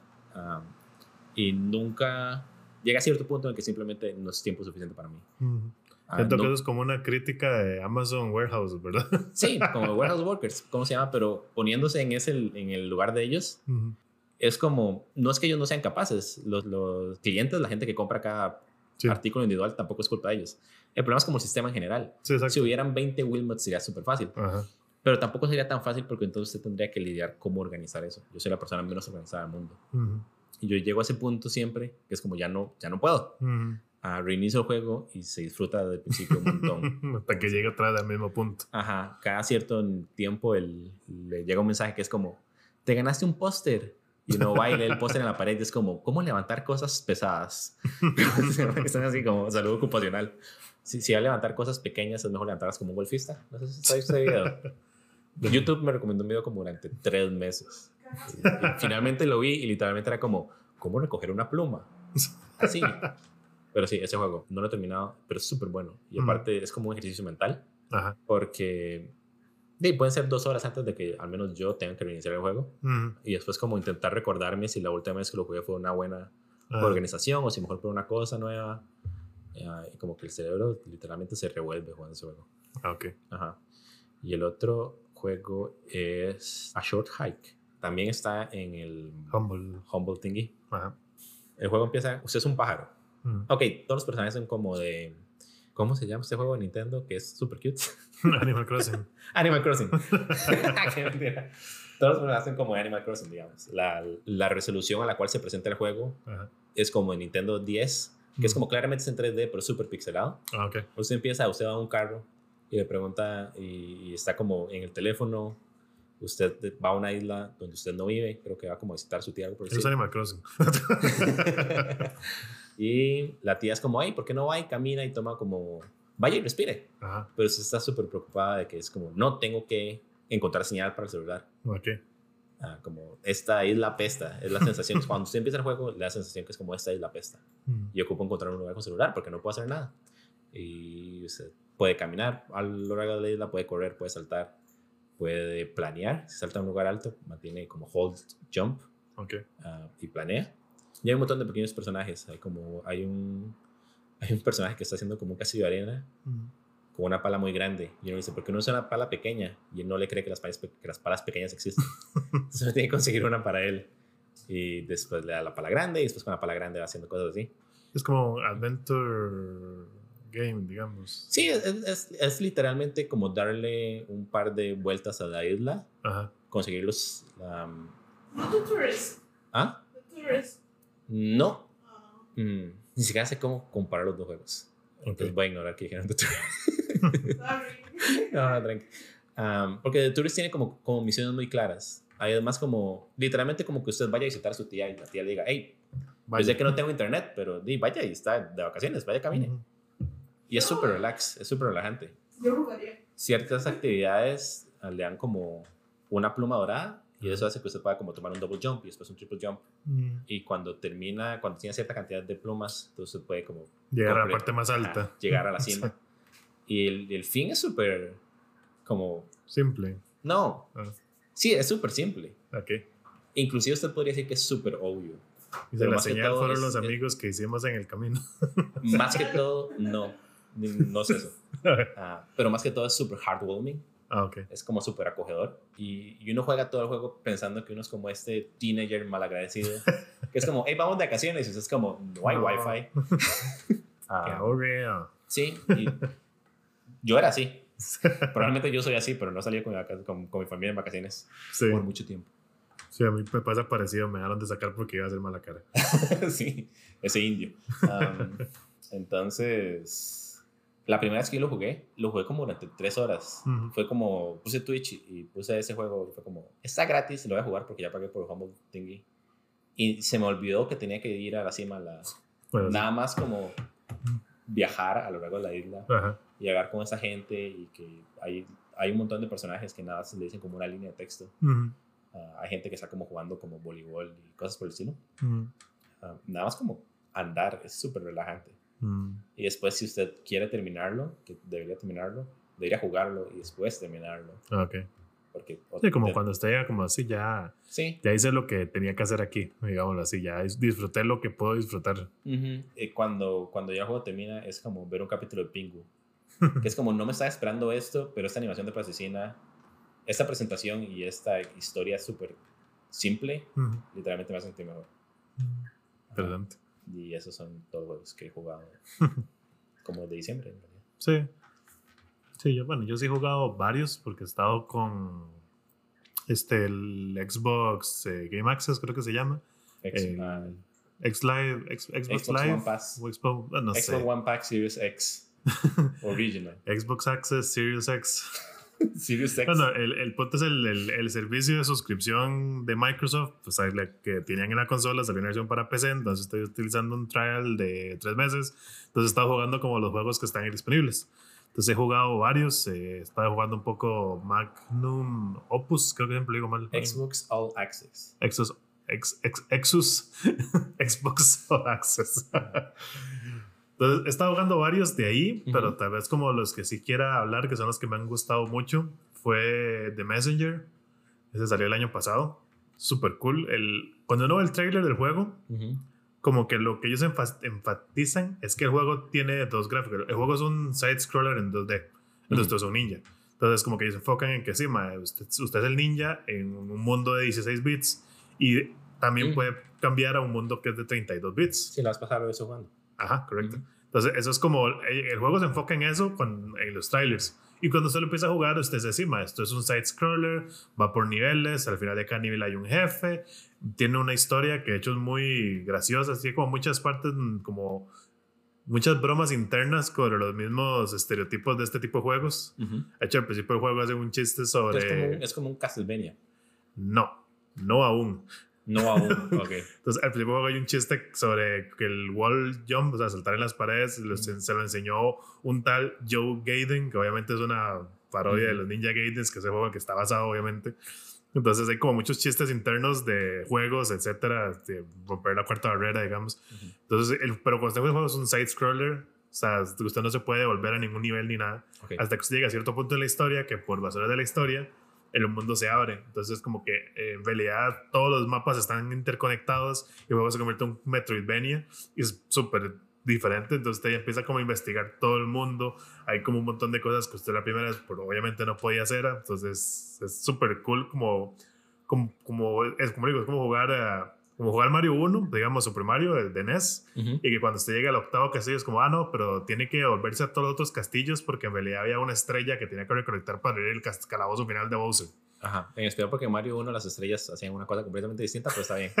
Bueno, plumas Sí. si quiere, super hongos, no importa. Entonces es como esto que usted dice, ok, sí, ya juega todo este juego, pero ahora lo estoy viendo desde otro punto de vista y le cambio de todo porque usted, digo, usted es un side scroller, usted se mueve en todos los mapas de izquierda a derecha. Ajá. Pero el momento que usted empieza a hacer, eh, a devolverse, usted es como, de, no, estoy entrando a las mismas áreas, pero de derecha a izquierda. Estoy haciendo los, digamos, acertijos al revés. Sí. Entonces sí, le cambia completamente la perspectiva y es súper cool.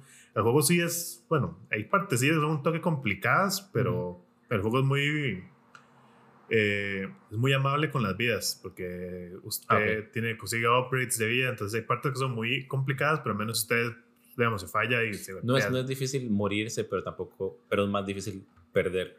Digamos, como que saca el game over cuando ya me quedé sin vidas, es, es más difícil. Eh, Sí, exacto.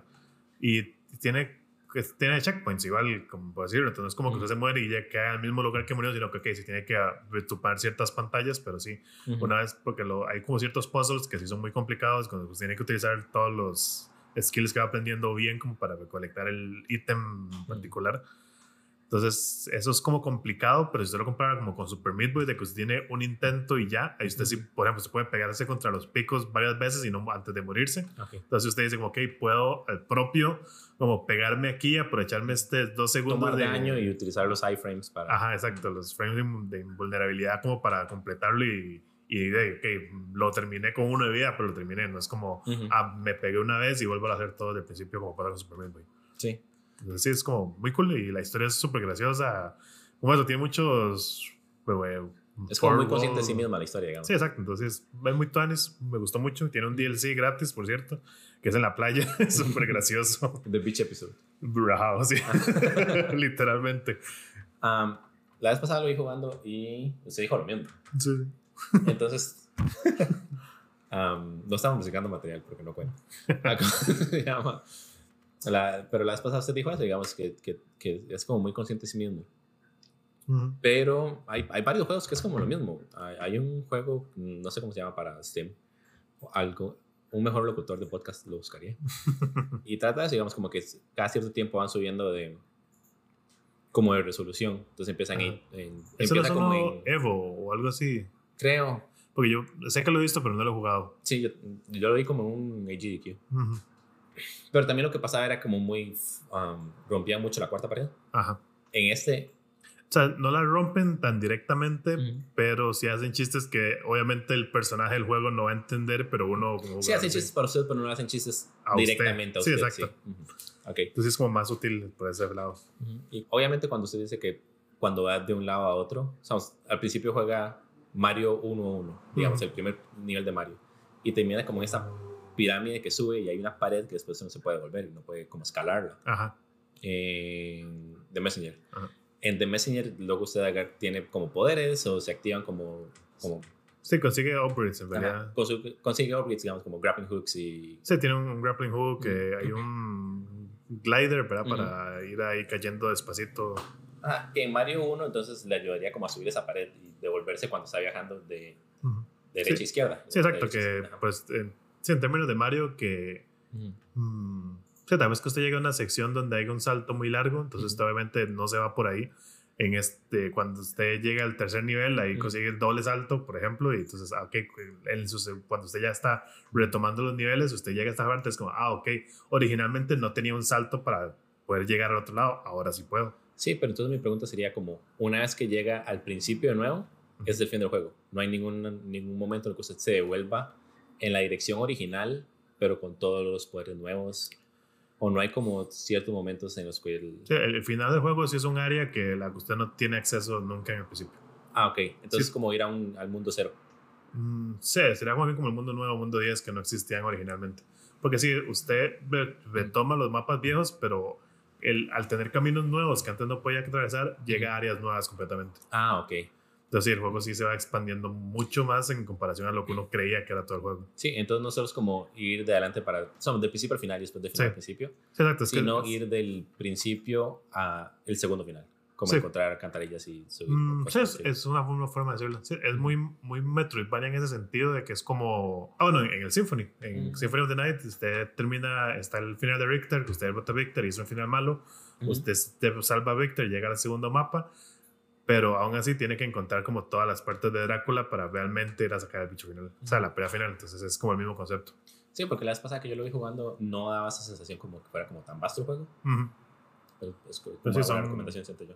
Sí, son como unos tres o cuatro, no creo que tal vez hasta cinco mapas adicionales de los que uno juega como en la primera ronda, por decirlo de alguna forma. Y otra cosa que yo diría, yo no juego muchos Metroidvanias, pero eso sería súper. Sí, es que vez no. Lo, lo bueno es que la mayoría de Disfrutable. Metroidvania son muy RPGs, de que Ajá. usted tiene equipo, tiene niveles, tiene pociones. En cambio, este no, todo eso no está. Entonces, simplemente es el más side-scrolling, eso que usted, usted va, va matando, si pierde vida, los bichos dropan, botan pociones para curarse inmediatamente. Entonces, es más sencillo, en que usted no tiene como que estar manejando un inventario de otras cosas, pero tiene eso de que si usted tiene un mapa más abierto que un side-scroller en común y corriente. Sí, y es, y es justo lo que decía con el, con el roguelike, como con Spelunky. Más que encontrar nuevas habilidades, es como, como usted, como jugador, mejora y puede acceder a mejores lugares con las habilidades que ya tenía. Sí, Tiene, tiene mucho de eso, de hecho. Ok, ¿qué más está jugando? Bueno, es- este es del año pasado, pero también eh, Control, que lo estoy jugando en, lo jugué en la versión de Play 4, pero amé ese juego y Ujú. es súper duro y bajado que fue como los pocos juegos que me aguanté y a pesar de que me sacaba las lágrimas de la cólera ciertas veces, pers- perseveré y lo terminé.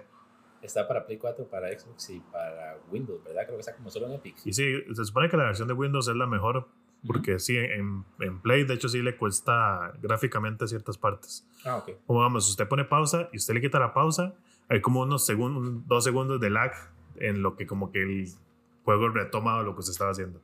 Pero una vez que eso se quita, ya el juego avanza bien. Pero sí sé que en, en compu no tiene ninguno de esos problemas. Ok, ¿cómo se llama? Control es como lo que usted me ha explicado y por general lo que he escuchado Sí. de, otros- de otra gente que juega.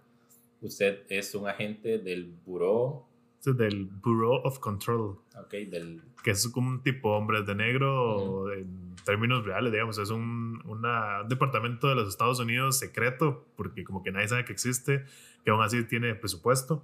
Que aparte el buró de control es como la casa de Sirius Black en Harry Potter, que está como en público pero nadie la puede ver. Estoy Y es seguro que como- sí, porque nunca he visto Harry Potter. Oh, ok. ¿Qué Ah. Y, pero también es como una nave espacial en sí mismo, digamos. Es, Ah, es como algo un así, es que el- ser. Es, Sí. es como una persona casi. Sí, es que el- el- lo que usted explica en el juego es que existen eh, objetos de poder, objects of power, que son como cosas, pueden ser eh, objetos comunes. En el juego uno ve refrigeradoras, eh, abanicos, un carrito de estos como con forma de cisne de los lagos, que por cuestiones ahí como que entran en contacto con entes o cosas de otra dimensión y esto los altera su forma física o su, su- cómo reaccionan en el mundo. Y eso, eso no implica que sean que los entes de otra dimensión sean importantes o que sean personas de poder. Nada más que ese objeto tocó algo Exacto. y algo pasó. Tocó algo y de partir de ese punto tiene algo. Entonces, eh, un ejemplo que yo, eso es lo, como tal vez la parte que más me gustó del juego, que es que usted encuentra muchos documentos como en Resident Evil, donde usted ve todo esto de eh, notas de gente o el reporte. Encontramos, hay uno que era el, el, el que es este cisne del lago, básicamente la nota es como que, ¿qué hizo? Lo Cisne del lago es como un bote de pedales. es un bote de pedales conforme a cisne. Entonces, ok, lo encontramos en, en tal área. eh, cuando llegamos, habían reportes de que se movía solo. Ujú. eh, la última persona que se subió arrancó y se lo llevó y chocó contra un borde del lago y mató a las personas que estaban montadas en él. Ok. Entonces llegaron nuestros agentes, eh, se llevaron el, el objeto y nos costó transportarlo porque se movía en el tráiler, cosas así. No, no he visto esa serie de televisión ah, Warehouse 13. No. Warehouse 13. Warehouse 13 sí trata más o menos. Parecido. Sí, es, es como parecido, es como más basado en X-Files, que son como casos específicos que le pasaron a alguien. Y entonces, por ejemplo, en, el, en esa bodega tienen la máquina de escribir de, creo, Agatha Christie, Ajá. que es como, así ella súper, tenía como este mood súper pesado, entonces toda la gente que se acerca de repente como que se quiere suicidar. De hecho, hay un objeto Ajá. parecido en el juego. Probablemente se ha inspirado en. Ah, ok. Am, Pero sí. Sí, hay uno. Eso es como importante. No, no es importante, pero es parte de una de las condiciones secundarias, que es una refri. Que el, el file lo que usted le dice es eh, que el- la persona que era la dueña de la refri ujú, se fue a. Le tenía pegado unos dibujos que había hecho el hijo, una cosa así. ajá, Entonces, como que se fue a comprar algo al súper, dejó al hijo solo en la casa, ujú. se quemó el edificio y cuando volvieron solo estaba la refrigeradora en pie con los dibujos pegados, sí, intacta. Y después como que la persona se dejó la refri y le pregunta así como, ¿por qué no, no se deshizo? Es como, "Ey, es que estaban los dibujos de mi hijo. Y aún así y no se pueden quitar, o sea, usted no puede arrancarle esos dibujos al- Ah, a la refri, están parte de ella. Y el chiste de la refri es que siempre tiene que haber alguien viéndola. Entonces, usted cuando la encuentra en el juego, literalmente hay un agente sentado esperando que alguien lo velee, porque está harto ya con los ojos rojos de estar viendo la refri. Ok, entonces es, este chiste tampoco lo va, lo va a entender. Pero am, la refri contiene el inicio del reboot de Twin Peaks. Sí sé que es Twin Peaks. Sí, el, así empieza, fin. ¿Cómo se llama? Entonces, digamos, el, el chiste del juego. Pero sí, en realidad sí, el chiste del juego, a, a lo que quería llegar con los objetos de poder, es que el, el edificio en que se encuentra este departamento por sí solo es un objeto de poder, porque el edificio, eh, a pesar de que sí existe en un lugar físico, como Ujú. que, como dice usted, que la gente no lo ve, o sea, si usted no sabe dónde- qué es lo que usted quiere llegar, la gente no lo ve y lo ignora. Ujú. Y dentro del mismo edificio, los cuartos cambian de lugar, eh, las salas pasan rotando, hay objetos que aparecen en un lugar y desaparecen en otro. Entonces, como que todo en sí es este objeto místico. Y aparte de eso, el, el presidente del departamento, el director, es como el que tiene, que puede usar un arma en particular. Y cuando el juego comienza, usted es una, una mujer X que se llama Faden, que llegó, que está buscando el buró, Ujú. lo logra encontrar y cuando llega encuentra al director muerto, se disparó en la cabeza Ujú. y donde toca el, el arma, el arma como que la reconoce a ella como la nueva directora y usted Mm. empieza a ser el director del buró. Ah, Entonces, lo que Faden anda buscando es al hijo, al hijo, perdón, al hermano, que en, en la infancia se lo, se lo ha llevado al buró. Pero, digo, usted queda atrapado en, en- en que usted se da cuenta que el buró está lleno de un, un- también un ente de otra dimensión que entró y está poseyendo a la mayoría de las personas. Entonces, di, a- para, como parte de usted encontrar a su hermano, termina resolviendo este ataque de un extraterrestre extraño a la Tierra, digamos. Ujú. Bueno, que está solo en el buró, pero es parte de... Que está entrando a la tierra atrás del buró, digamos. Sí, exacto. O sea, que el, de como, como buena agencia, entonces están en cuarentena cuando usted entra. Mm, ok. Entonces, digamos que ellos dicen, sí, sí, si no logramos frenar esto, se va a salir del edificio y ya Sí. probablemente conquista, to- destruya toda tierra, porque básicamente y lo controla la gente o y la mata. Entonces, como el balance entre la responsabilidad de que soy la nueva directora del buró y aprovechar la situación para mis problemas personales de encontrar a mi hermano. Correcto. Ok, no, y aparte ese juego es el ejemplo perfecto de la diferencia entre usted y yo, que fue lo que dijo al principio. Sí. ¿Cómo se llama? Que usted solo me está contando la historia y no me ha dicho cómo se juega el juego. Y Ujú. lo único que sé sobre cómo se juega el juego, o al menos lo único que me imagino, es al principio que dijo que casi estaba llorando de la frustración. Sí, es un third party, third, party, third person shooter, pero shooter Ujú. en tercera persona. Digamos, el, el juego es muy sencillo, porque o sea, usted tiene que apuntar, digamos, muy gameplay con el segundo análogo, ¿verdad? Con el primer análogo se mueve, dispara con los héroes, bueno, los, anal- los botones de, de atrás, triggers, Ujú. y uno va consiguiendo ciertas habilidades, por ejemplo, consigue un, una forma de evadir, eh, el poder como más importante que usted tiene es que usted puede atraer objetos y arrojárselos a los enemigos, Ujú. Y consigue diferentes variaciones del arma. Que, o sea, como un, eh, la que usted empieza es como una pistola de mano, consigue como una variación que es más como escopeta y una que es más como un Gatling gun. Y por variación, Eh, En realidad es la misma arma, pero cambia como un poco la apariencia y su rango de disparo y su daño. sí, son como evoluciones del arma dentro de la historia, digamos. Mm, Transformaciones, en realidad, porque usted puede regresar a usar la pistola básica. O sea, usted Ah, tiene la ok. opción de cambiar entre dos armas siempre, pero usted tiene como cinco opciones diferentes. Ah, ok. Entonces usted escoge cuáles que las quiere usar. Ujú. Pero sí, el, el problema del juego, no, no problema, es como la forma en que está diseñada, que el- la mayoría de los juegos modernos, digamos, usted o tiene ítems para curarse o tiene los cover shooters, por ejemplo, o sea, los shooters se enfocan en tomar, cubrirse los balazos, es que usted, en el momento que usted se cubre y dejan de hacerle daño por unos segundos, Ujú. recupera la vida. En este juego no, la única forma de que usted recupere la vida es matando enemigos. Los enemigos, cuando se matan enemigos, suelta unos pellets, unos puntitos blancos, porque es como se ven, Ujú. cuando usted los cerca, le recuperan vida. El juego lo incentiva a usted, usted juega agresivamente por lo mismo. Ujú. Se ocupa estar matando a los enemigos rápidamente. Pero sí, como si tienen estrategias muy bien pensadas los enemigos, o sea, son, si se enfocan muy, si usted, ok, usted está jugando agresivo, pero usted se anda sola Ujú. y todos lo van a atacar a usted y, y generalmente hay enemigos que con dos golpes lo matan, Ok. hacen mucho daño, entonces tiene que estar jugando, ¿Y usted en qué dificultad lo jugó no tiene dificultad? no tiene dificultades, solo tiene una, ese es el Ah, es el default, digamos. Exacto. Entonces, sí, el, de hecho, hubo un momento donde tuve que hacer como un completo reajuste porque usted consigue, eh, son, salen aleatoriamente como, digamos, ítems que usted se equipa que pueden mejorar sus stats como pasivos. Ujú. Entonces, tuve que hacer como cambiarme los que tenía y ponerme unos que me subieran más la vida porque literalmente no soportaba. Y así tuve que tener el juego con ítems para mejorar mi vida porque y siempre recibía muchos daños. Sí. Entonces uno tiene ciertos, uno sí puede hacer ciertos upgrades. De hecho, una vez que usted sí la tiene como casi que max- maximizado lo que es daño y vida, Ujú. sí se vuelve muy fácil, pero como que llegar a ese punto es todo complicado. Y es principalmente como las misiones secundarias.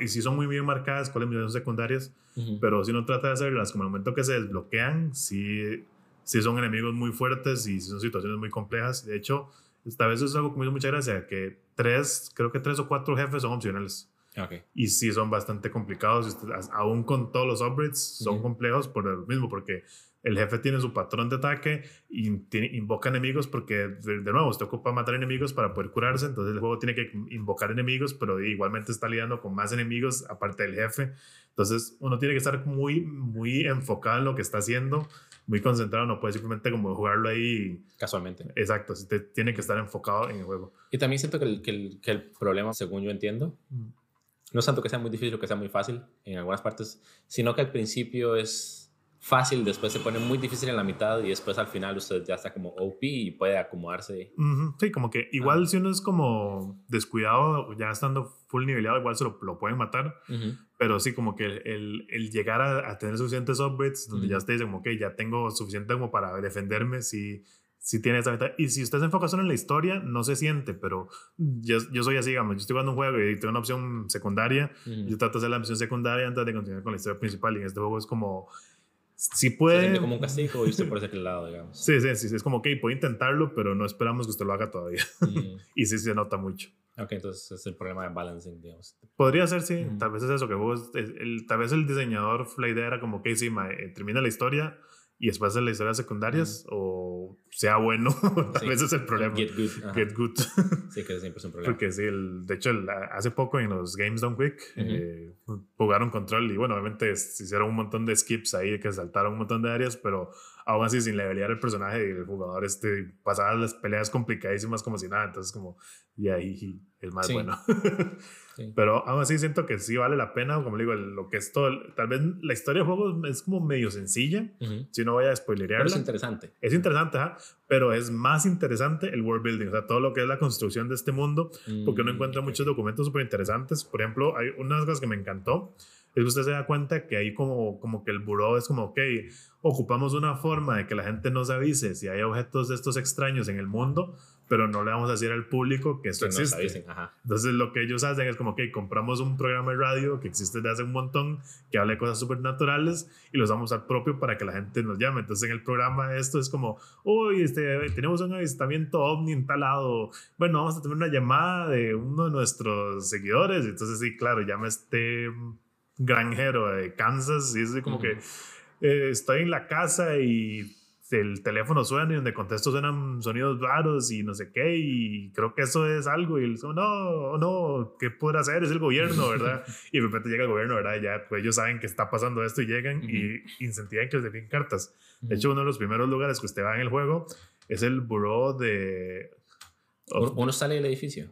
No, no siempre está en el O pasa edificio. Ah. Se llama el Bureau of Dead Letters, de cartas muertas. Ajá. Literalmente es como el departamento donde están todas las cartas que ellos reciben. Entonces te encuentras un montón de notas y hay unas notas, hay una que era que decía que el- toda la propaganda del gobierno para que la gente deje de fumar es porque existe, el gobierno lo controla un grupo alienígena y que el humo del cigarro los mata. Entonces los más por eso le dicen, el gobierno le dice a la gente que deje de fumar para que no mate a los alienígenas que los controlan.